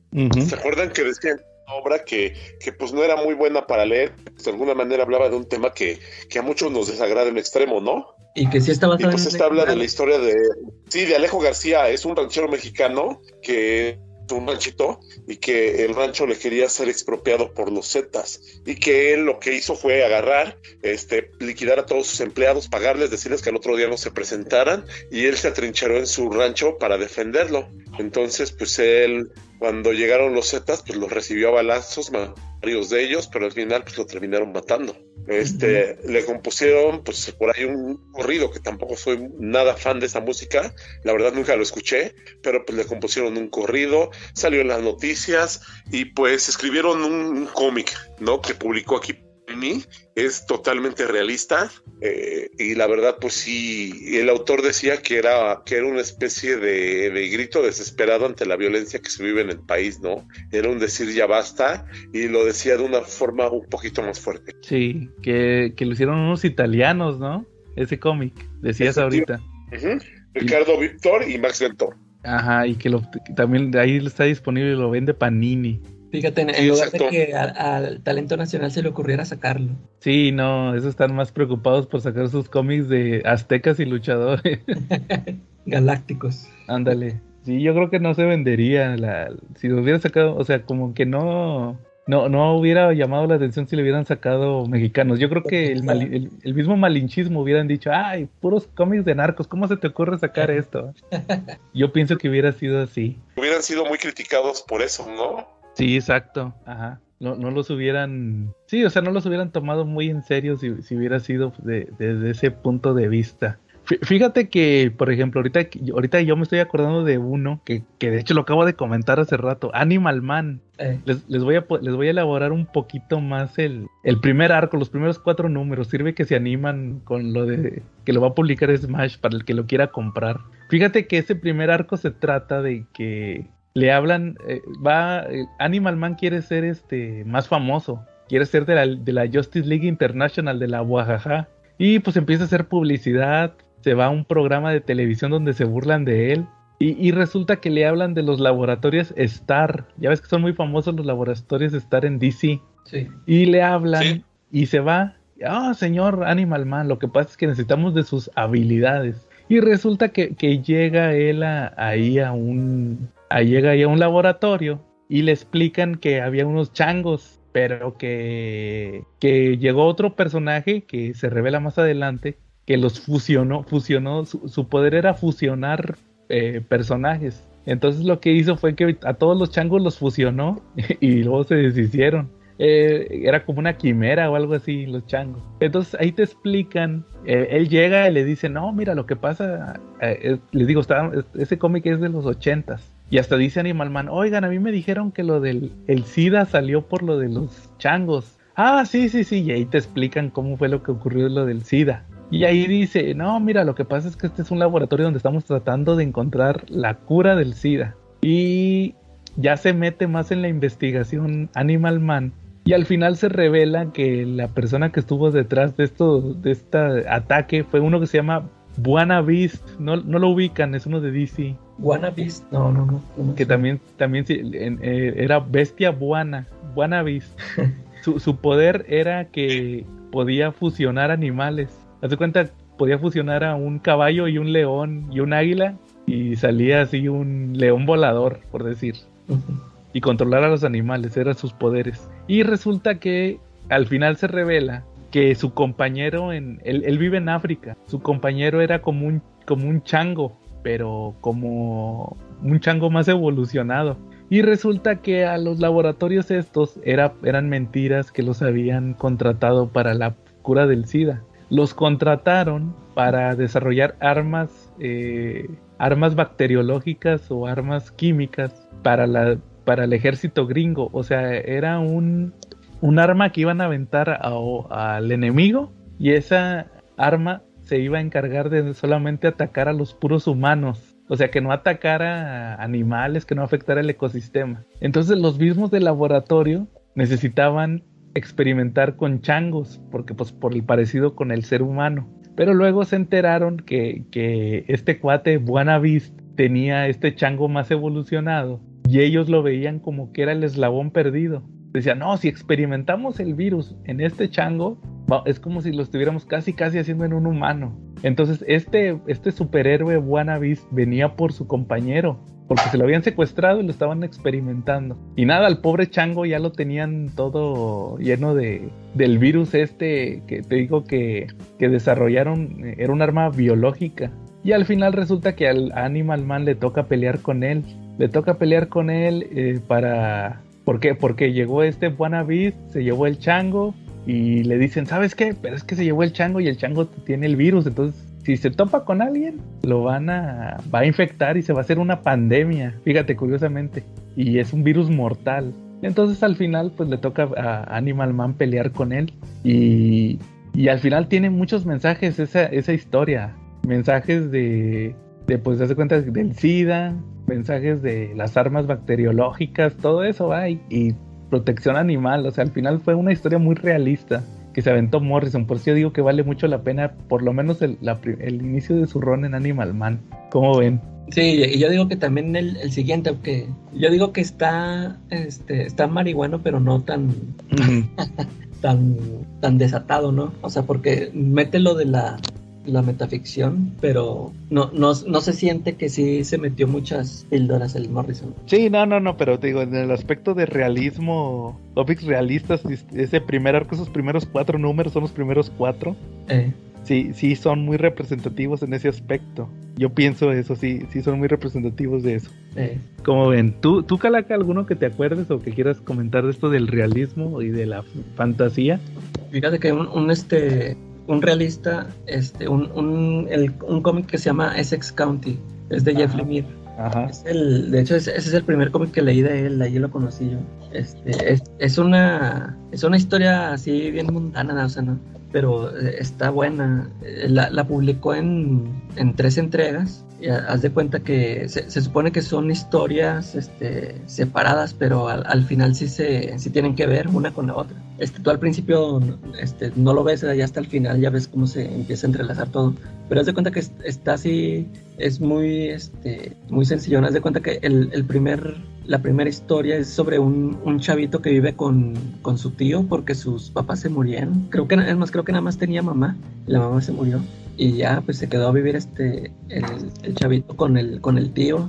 Y haz de cuenta que casi, casi no platican. O sea, como que se ve que durante todo el cómic te muestran que el tío, o sea, no sabe cómo lidiar con él, ¿no? Y el chavito es este, pues está chiquito y es bien fantasioso. O sea, él- le gusta mucho leer cómics y siempre anda ahí con una capilla, así, siempre, se anda, anda jugando ahí imaginándose que es un superhéroe. Y, y haz de cuenta que hay un, este, es un, pues es un pueblo chiquito y, y conoce mucho al de, a un cuate de una tienda. Siempre que va a comprar, haz de cuenta que se pone a platicar con él, haz de cuenta que platica más con él en lugar de que, del tío. Y luego más adelante del- de la historia, este, le, le dice el tío de que, no, que nada más te la pases allá, ya no quiero que vayas con, con ese cuate, ¿da? Y lo, pero ¿por qué? ¿Qué? Ya de cuenta que nomás así se queda, este, eh, al- al- en un momento se encuentran los dos, el tío y el cuate de la tienda, y se hacen de palabras, nada más se, te dan a entender de que tu- tuvieron una bronca ya pasada, ¿no? Y ya así se queda, este, pa- pasa algo en el, al final del, del cómic que pues no, no les quiero contar por si lo quieren leer para no spoiler, pero pues hay- ah, se supone que termina, ¿no? Y luego la siguiente historia es sobre dos hermanos que jugaban hockey, se cuenta que están en un equipo de hockey y, y total que este eh, terminan peleados por, por una chava, este, eh, anda primero con una chava anda con, con un hermano y luego el otro se la baja, o sea, y ya pues se quedan, se quedan enemistados porque pues terminan casándose. Y este, bueno, ay, y bueno, haz de cuenta que em- ahí te empiezas a dar cuenta que este, tienen que ver las historias porque eh, el, eh, eh, bueno, este, este cómic está dibujado por Jeff Lemire. Ya ves que el primero empezó dibujando sus cómics, eh, Mm, que está bien feo su dibujo. como en Sweeney Todd. Ándale, Ah, no. Sweet Tooth. Sweet Tooth, como ese. Y, y empiezas a ver que tienen parecidos los personajes de estos dos hermanos con, con el cuate este de la tienda del- de, la primera historia.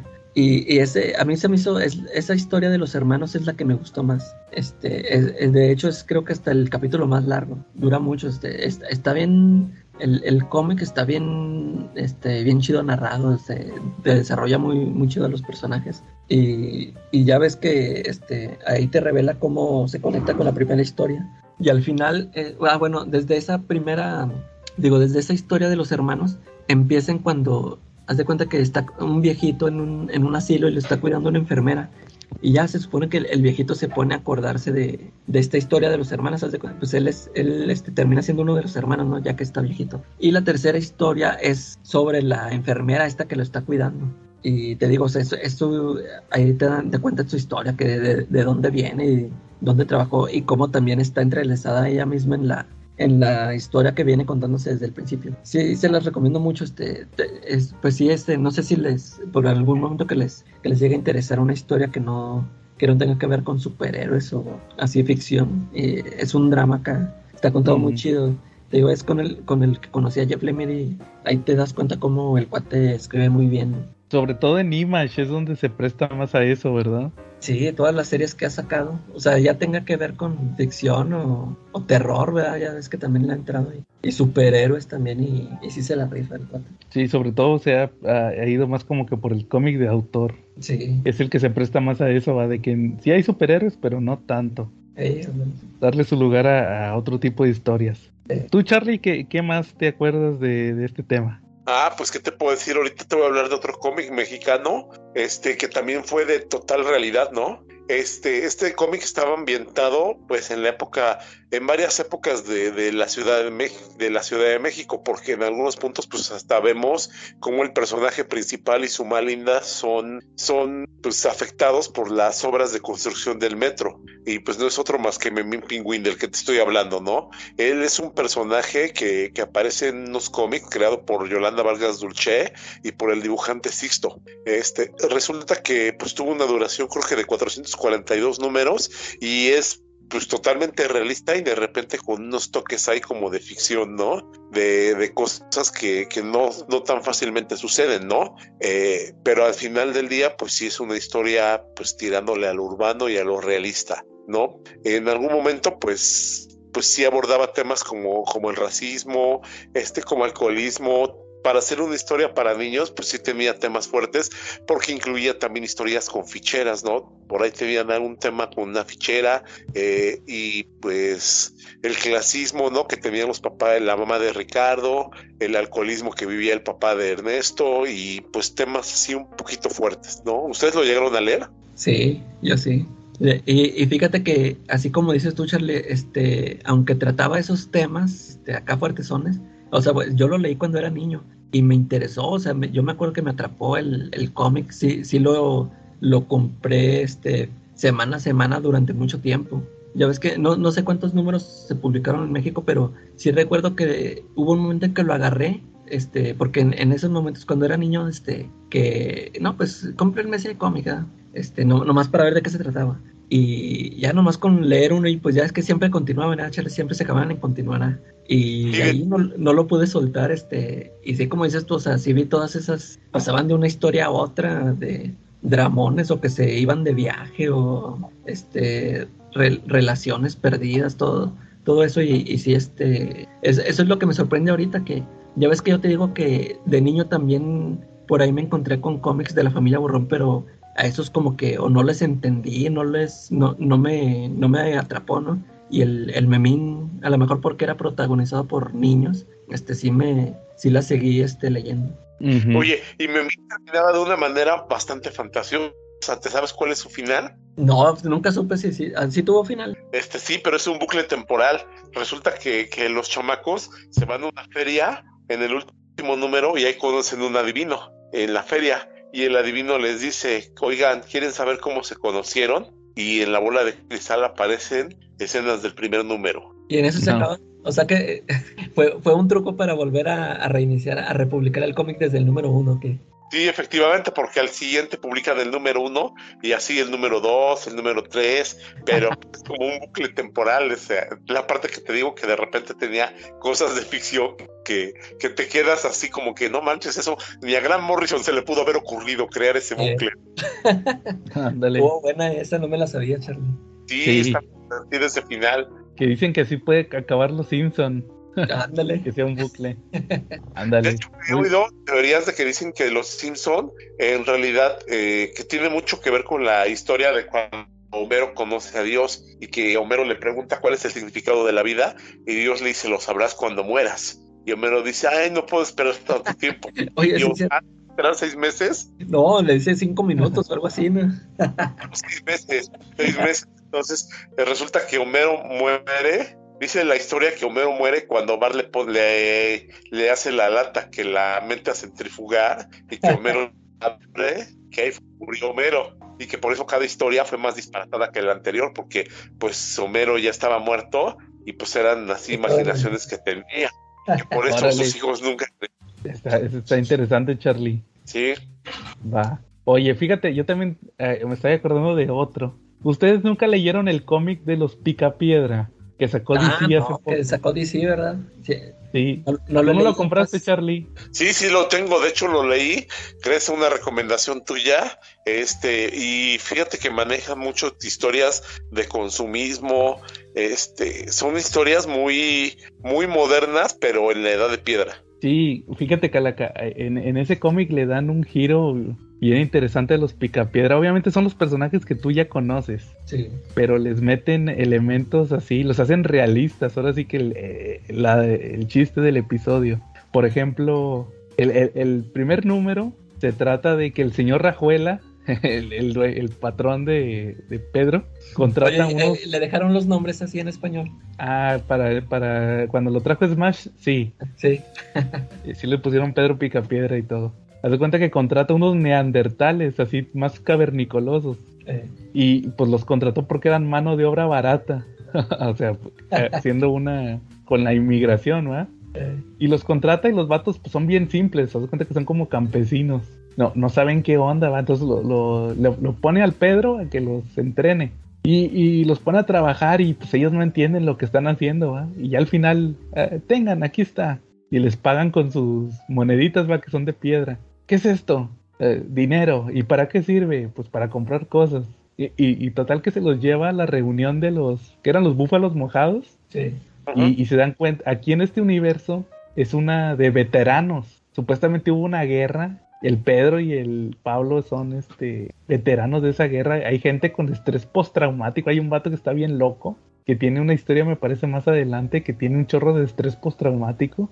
Y luego los llevan al- box. Pero pues ahí sí se mataban en, en- el box este de cavernícolas. Y apuestan dinero. Y los vatos, no, mira, si apuestas el dinero puedes ganar más. Entonces, al, al final, el señor Rajuel hace una fiesta y le dice a, uno, de los, uno de los cavernícolas, si no mal lo recuerdo, como que le, le gustó, le gustó este tema del dinero, de que, mírate, puedes, puedes ganar más dinero y comprar más cosas. Y los manda a, agarrar un, mamut y el, el, mamut estaba como encima de, de un río congelado y cuando el cavernícola va, se cae al río con el mamut, entonces quedan congelados. Entonces ese primer número se termina que ya está en el presente, en un, en un museo. Y ven al cavernícola cómo se quedó congelado. Y dice, no, miren, este cavernícola seguramente era el líder de un clan y no sé qué, estaba pensando qué iba a hacer. Seguramente ya tenía toda su, su vida planeada y todo eso, todo su labor, ¿va? Y nada, pues ahí se cuenta que es un... Esos eh, arqueólogos no tenían ni la idea de que era un cavernícola X. Nomás estaban especulando. Pero fíjate que esa, esa serie en específico de los Picapiedra, sí, sí le dieron un giro muy chido. En, en todos esos aspectos de, de... Lo hicieron muy social. Es más, hasta en aquel entonces que estaba Trump, metieron un personaje en, en piedradura que era como Trump. Eh, así, todo, o sea, así, fue una crítica social muy chida. Yo creo que, no recuerdo si ganó premios, pero la neta, si no los ganó, los debió de haber ganado. Estaba muy chido. Ahí tengo yo los dos tomos de Smash. Nada más fueron 12 números, como decía Charlie. Sí. Este, sí, sí vale mucho la pena. Y te digo, haberle dado ese giro a esos personajes, ¿va? Que tú ya los traes, tú los conoces perfectamente. Y aquí los hacen, los ponen en el mundo real, la neta, sí, ah, es un comicazo buenísimo ese de los picapiedra. Pues ese es un buen ejemplo. Fíjate, Ajá. es que salieron en un tiempo en donde DC este, sacó varios títulos con personajes así de caricaturas, ¿verdad? De Ana Barbera, pero Sí, de Hanna Barbera. porque creo que por ahí, eh, creo que fue también donde sacó el de Scooby-Doo, que creo que estaba escrito por Jim Lee o nada más hacía las portadas, no me acuerdo. Ah, dibujó unas páginas, pero no Sí, era, era de era de Matías. Eh, y, y yo y yo me acuerdo que como que yo pensé, dije, nah, pues a lo mejor no va- van a estar chavos, o sea, como que como vi esas, es- esos números, bueno, esos, esos cómics de los dibujos de Jim Lee que hacían Scooby-Doo así, los hizo así a su estilo, ¿no? Hasta que, hasta creo que Scooby-Doo traía partes de cyborg, así de robot. Y, y a mí no, o sea, se me hizo así chafilla. Pero ya después sí me enteré de eso, del- de que el de los picapiedras sí, sí estaba interesante. Sí, Ya a nivel de historia. a eh. A nivel de historia estaba muy bueno. O sea, sobre todo ver ese giro no te, no te aburría ni nada. O sea, decías, ah, caray, ¿cómo los pusieron acá? Obviamente yo creo que un niño sí, un niño sí se hubiera aburrido. Eh, Pero, pero un adulto, sí, sí, sí. ese, ese sí ya está en otro nivel, ese de los picapiedra. La neta está muy bueno. Se los recomiendo. Eh, Yo- ¿al- ¿Algún otro que traigan? Ah, perdón, ajá. No, sí lo voy a checar. Fíjate que Va. yo traigo este un, uno que se llama Asterios Polyp, que ese es de David Mazzucchelli. Este. De hecho, ese, este, creo que nada más ha hecho ese cómic ya después de que lo vimos en, en Daredevil y Year One de Batman. Este, ya no supe si, si volvió a sacar más cómics, pero ese es el único que yo le, yo le conocí.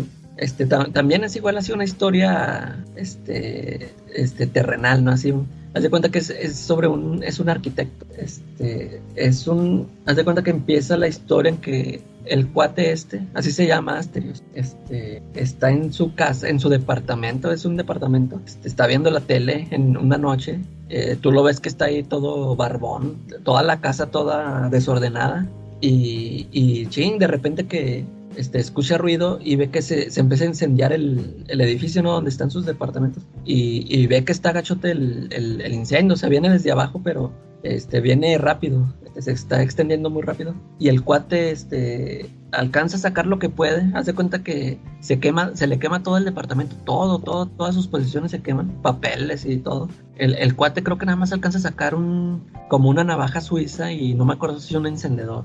Y ya pues se queda sin nada, nomás lo que trae, se quedó con la cartera, pues lo que trae ahí. Y, y, pues se va a buscar un hotel o de dónde quedarse, este este y pues se le empieza a acabar el dinero y ahí anda este, eh, buscando qué hacer. Para esto, haz de cuenta que meten intermedios donde ya te, te dicen, este es Asterios Poli, y que te, empiezan a contar su historia, ¿no? De que, pues, este, él es un arquitecto, que bla, bla, bla. Este, se, se dice, se supone que, que, cuando él nació, haz de cuenta que habían nacido gemelos, pero que uno murió, nada más, nada más nació él. Y se supone que el que nos está contando toda esa historia es el, el gemelo que murió.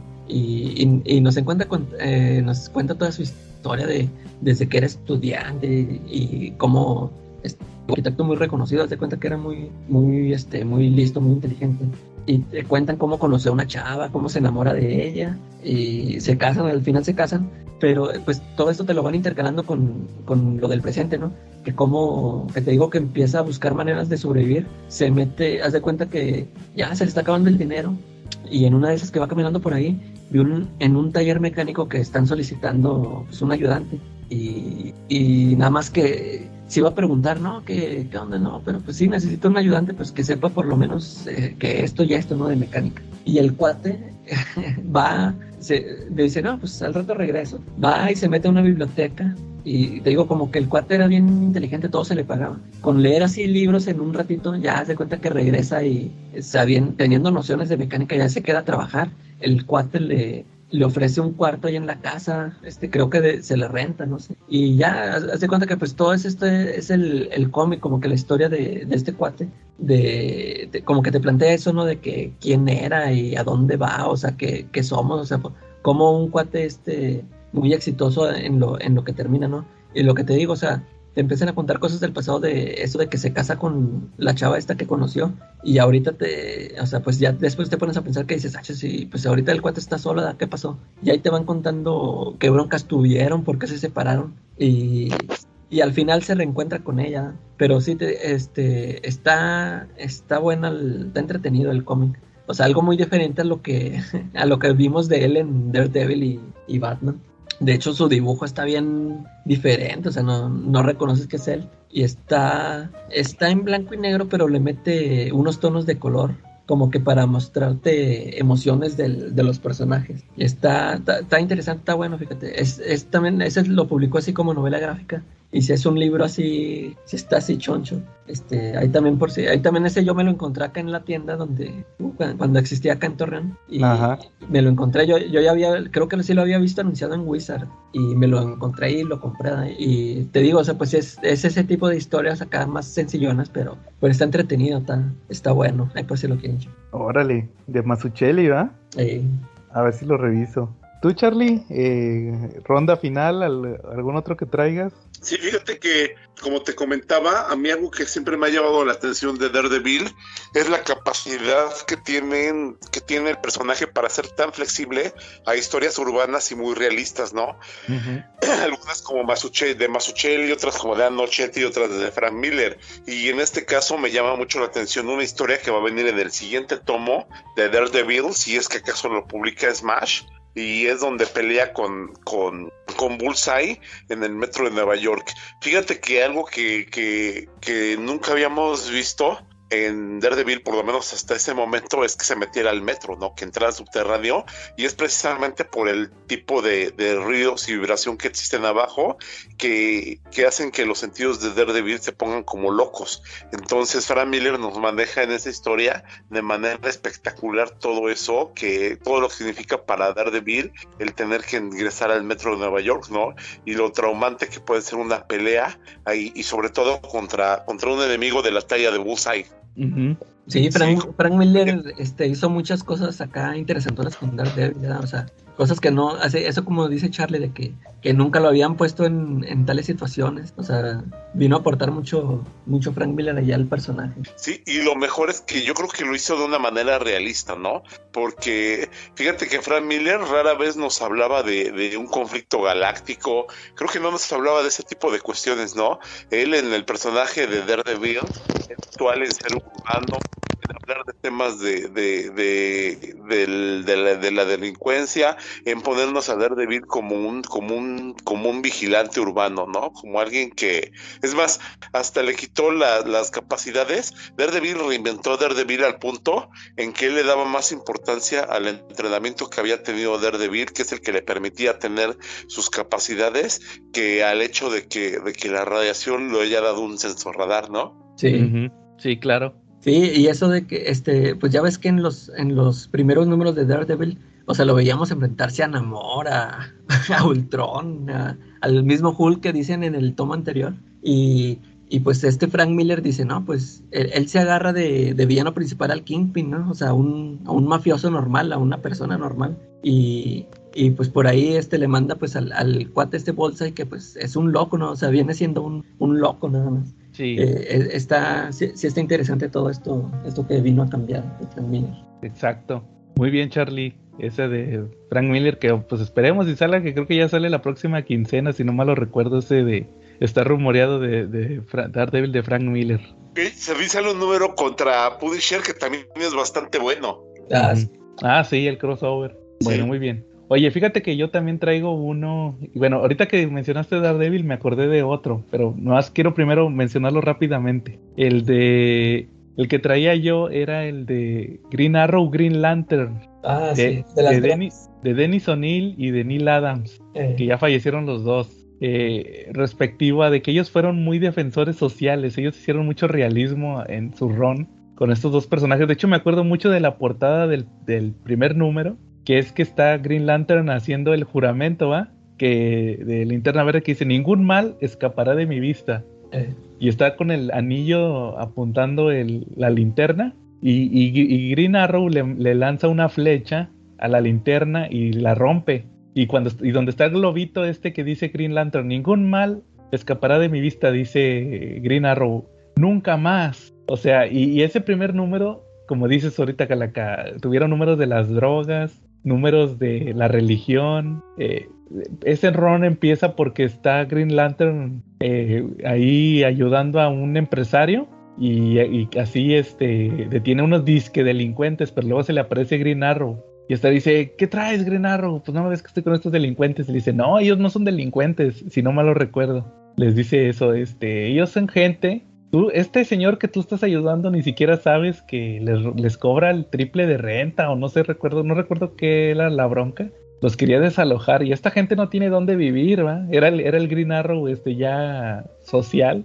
Eh. Y tú ni cuenta te das. Y me acuerdo, ustedes se acordarán también mucho de esa viñeta de que llega un viejito negro y que le dice, oye, Green Lantern, yo sé, supe que tú ayudas a muchos eh, marcianos morados, ¿va? Pero ¿qué haces por la gente? No, no he visto que ayudes a la gente negra, ¿va? Y el, el Hal Jordan se trauma. se trauma. Que de hecho por eso también, de cierta manera, por eso entra John Stewart. Eh.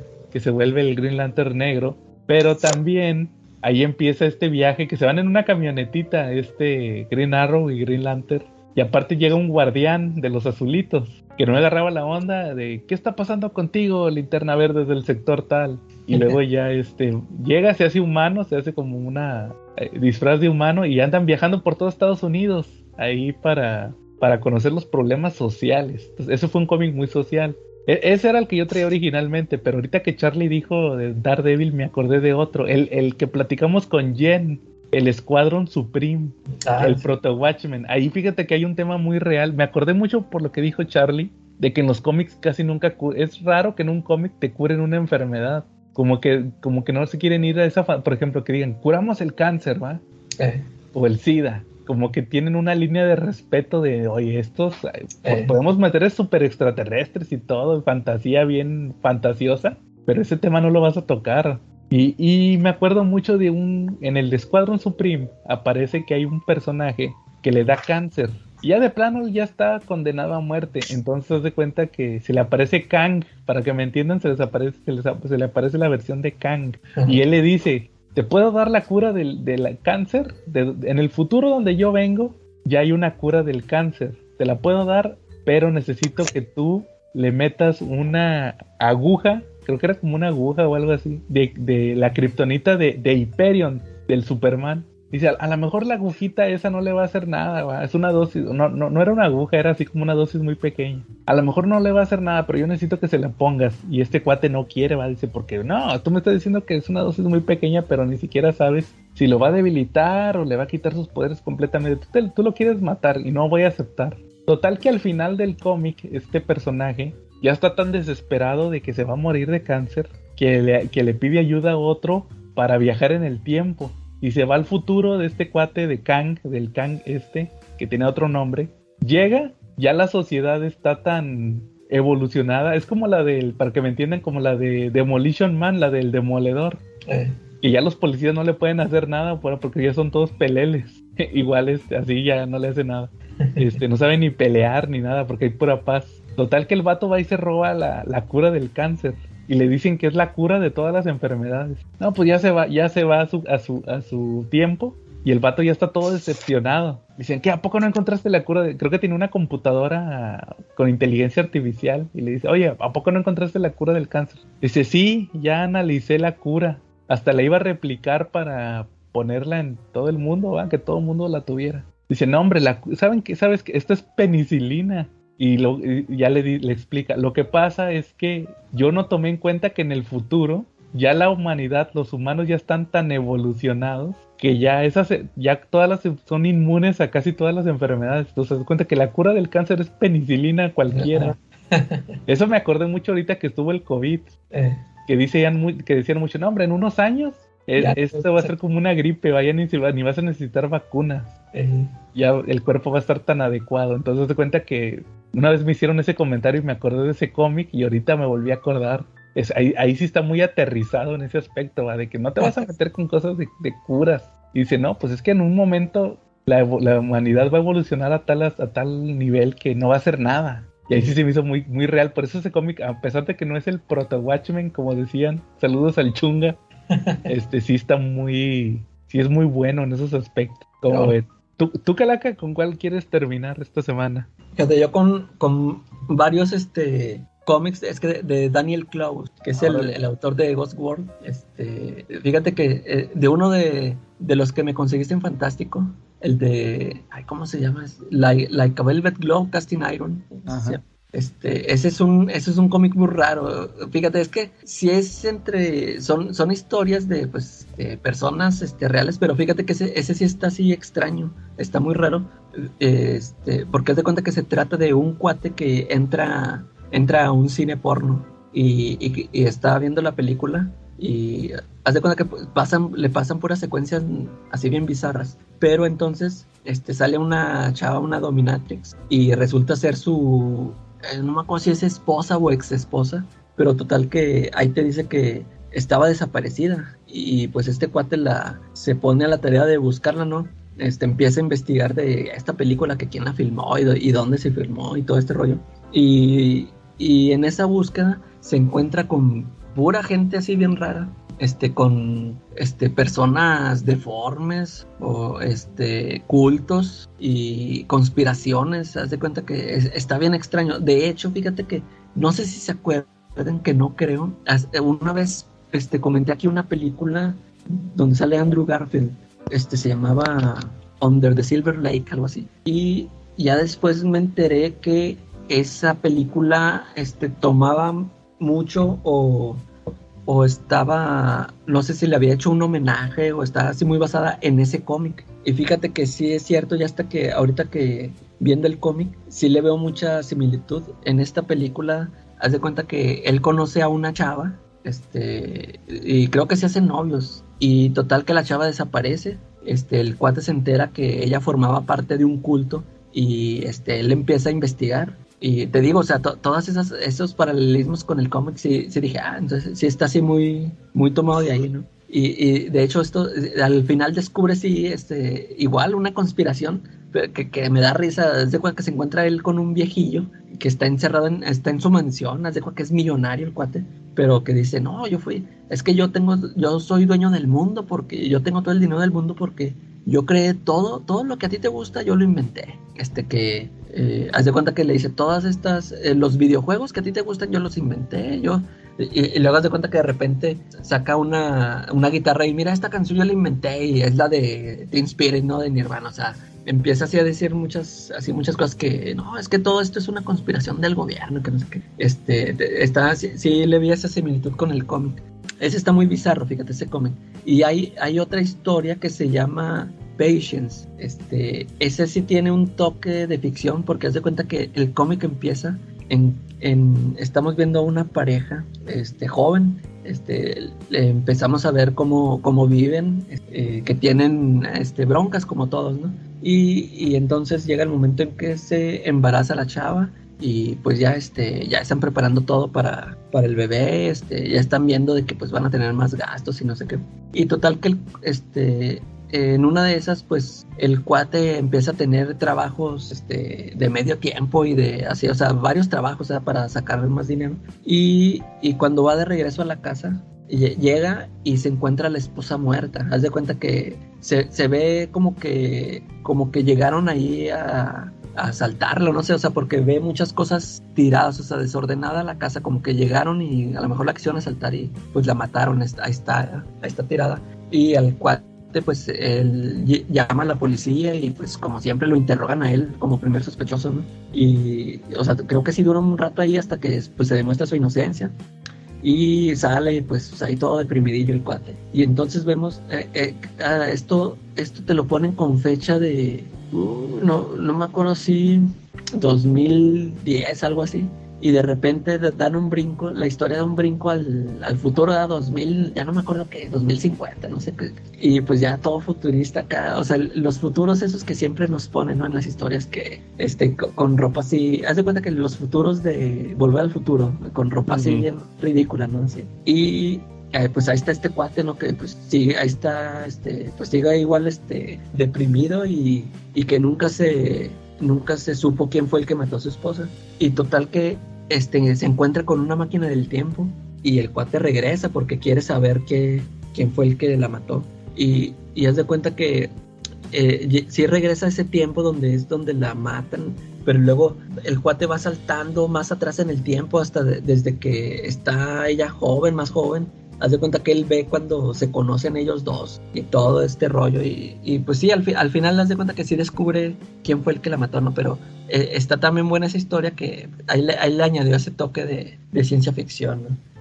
Y fíjate que hay, hay, una historia también que se llama Pussy, ese es más de comedia, este, es de sobre un este, este creador de cómics, este, te muestra toda su toda su vida, ¿no? desde que estaba así chavito, desde que empieza a estudiar y que cómo llega a ser un gran artista de cómics hasta que al final este lo cae en el olvido, ¿no? Así como, como que también critica eso de que en un momento se olvidan de los de esos autores. Y, y hay otra, una, una, que se llama Wilson. Es, esa, haz de cuenta que es un, ese, ese lo publicó en un tomo, este, son como 80 páginas. Y aquí la cosa es de que este te lo presenta como haz de cuenta como si fueran tiras de una sola página. Haz de cuenta que en una página te cuenta como si fueran gags, ¿no? Este, es un cuate, haz de cuenta que este cuate que se llama Wilson es un, es un cuate que está solo. Haz de cuenta que siempre anda paseando a su perrillo, pero el cuate es un, es muy irritante, ¿no? Haz de cuenta que te, si te lo muestran en cada, te digo, cada página es un, como que una pequeña historia, ¿no? De que se encuentra con una vecina y se pone a platicar y, o sea, le, le la, saca de quicio y con todos, haz de cuenta que con, con todos los que se encuentra, o sea, a todos les, les cae mal, ¿no? Y lo chido es de que, haz de cuenta que, como te digo, cada, cada página te cuenta una, una historia, una situación. En cada página el, el cuate este cambia de estilo de dibujo. Es, es lo que se me hace chido porque en unas empieza como su dibujo su estilo de siempre y luego lo empieza a hacer muy cartoony o, o como ah, o de contrastes, así haz de cuenta que siempre lo, lo va cambiando. Pero conforme va avanzando la historia, sí, este, sí ves que sí va llevando, sí es una historia larga, ¿no? O sea, sí empieza ahí, este, a meter cosillas de su papá, de su hermana. Y también, este, te digo, está, está también, este, interesante. Esos cómics de ese cuate siempre se ven hecho muy, muy chidos, muy interesantes. Ahí también se los recomiendo por si algún día quieren checar. Órale. Y tampoco todos esos vienen en el que, en el que te conseguí. No, el, el- esos, esos no los, esos nada más los, los he leído en, en Ah, internet. ok. Haz de cuenta que el que me conseguiste nada más es el de la historia esa bizarra del cuate que está buscando a la, a la esposa perdida, Ah, ok. que, que se encuentra con pura gente bizarra. Es, es, ese es el que se llama Like a Velvet Casting Iron. Ah, Y órale. luego, De- y luego me conseguiste otro que se llama Caricatura. Esas son este, puras historias cortas. Es que ese, ese cuate empezó haciendo una antología que se llamaba Eight Ball. Haz de cuenta que Ajá. era una de hecho, antología, te pero- conseguí uno de esos también. Sí, es que haz de cuenta que eh, era un, una antología, pero él hacía todas las historias. Y de hecho todo es Ghost World y, y ese que me conseguiste, los, haz de cuenta que en, en esos cómics venían este, ocho páginas, capitulitos de ocho páginas, y luego ya los recopilaron en TPBs cada historias. Y, y así haz de cuenta que casi todas las, todo lo que publicó ahí en esas antologías lo publicaron ya completo en TPBs y, y ya esa es el de el del que viaja en el tiempo y el de Wilson esos sí los los publicó así directo en así como novela gráfica y esos sí son los que me faltan sí sí me faltan varios de ese cuate Órale. Va muy bien, Calaca. Oye, ¿sabes también cuál, cuál, cuál nos faltó de cómics realistas? El 18 Club. ah sí ese sí Es- así son los nerds, pero nadie quiere admitirlo. los altamente geeks. recomendado Ándale, sí. Ahí después lo mencionamos en una segunda parte. Sí. Charlie, ¿a- ¿algo más que quieras agregar? Eh, no, yo ya no. Este, pues que lean, va, que no nada más se casen con un género. Sí, Yo o sea, ¿no? que es- va, va a llegar un momento, yo sí me acuerdo que sí, yo este, como que por eso empecé a leer de ese tipo de historias porque llega un momento en que te, este, te cansa o te, no, no te Sí, llama tanto la atención lo que esté haciendo Marvel o DC, ¿no? Como por Ajá. ejemplo, ya ves que actualmente está muy, de que algunas cositas son las que se salvan, ¿no? Pero sí me, sí me acuerdo que a finales de los 90, este, sí, de, de plano así como que no me, no me llamaban las historias. Y empecé a, fue cuando empecé a leer Sin City o así, es- este, ah, cuando conocí los primeros cómics de Bendis, este, los que eran de autor. Y, o sea, sí, ¿verdad? Lle- llega un momento en que te da por, bueno, vamos a ver de qué trata este, este libro, ya que ahorita que está aburrido Batman o no sé. Y ya se encuentran con sorpresillas, ¿no? Que sí les atraen. Sí, de hecho eso es lo que les iba, que mencioné más, eh, antes, que también que más, más adelante lo voy a desarrollar. Era eso de que sí, como que hay un punto, como dices, en donde te cansas, te fastidias de tanto superhéroe. La neta es la realidad, te fastidias. Eh, Ya después de cierto tiempo y como que quieres leer otra cosa, ¿va? Y para eso Sí. está Image, Dark Horse, este, ¿qué, qué más? Así, cómic independiente, eh, Black Label, Vértigo, te fastidias, la realidad es que te fastidias de superhéroes si quieres leer otra cosa, entonces a- ahí, ahí no le hagan el feo a los cómics realistas. Sí, está chido. Ándale, desca- descansas de esos cómics y hasta les das oportunidad a, a los mismos DC y Marvel de que, que ellos mismos que digan, eh, no, vamos a, ahora sí vamos a echarle ganas para, porque como que ya se están yendo. Y de repente te sacan historias acá chidas, ¿no? Y a veces hasta vienes como recargado, ¿ah? De que, ah, ya como que se me antojó otra vez uno de superhéroes, ¿ah? Así. Ándale, eh, así pasa. Exacto, entonces, Ahora sí ya este, se me tocó otra vez. Pues es la enseñanza, ¿va? De que para todos hay, ¿va? Pero también no hay que cerrarse. Sí, o Muy sea, bien, así, entonces- igual este, lo, lo que pasó con estos cómics de Tom King, o sea, también les dio un- una bocanada de aire fresco, ¿no? A estos cómics de superhéroes. Ándale, sí, exactamente. Ya con estos que está haciendo ahorita más alternativones, ¿va? Eh, Muy bien.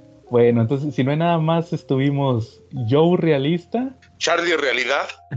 y Salman Rushdie. ¿No eras el, no eras el Charlie, ¿qué dijiste? Eh, la fantasía, Charlie. La la fantasía, fantasía. Charlie.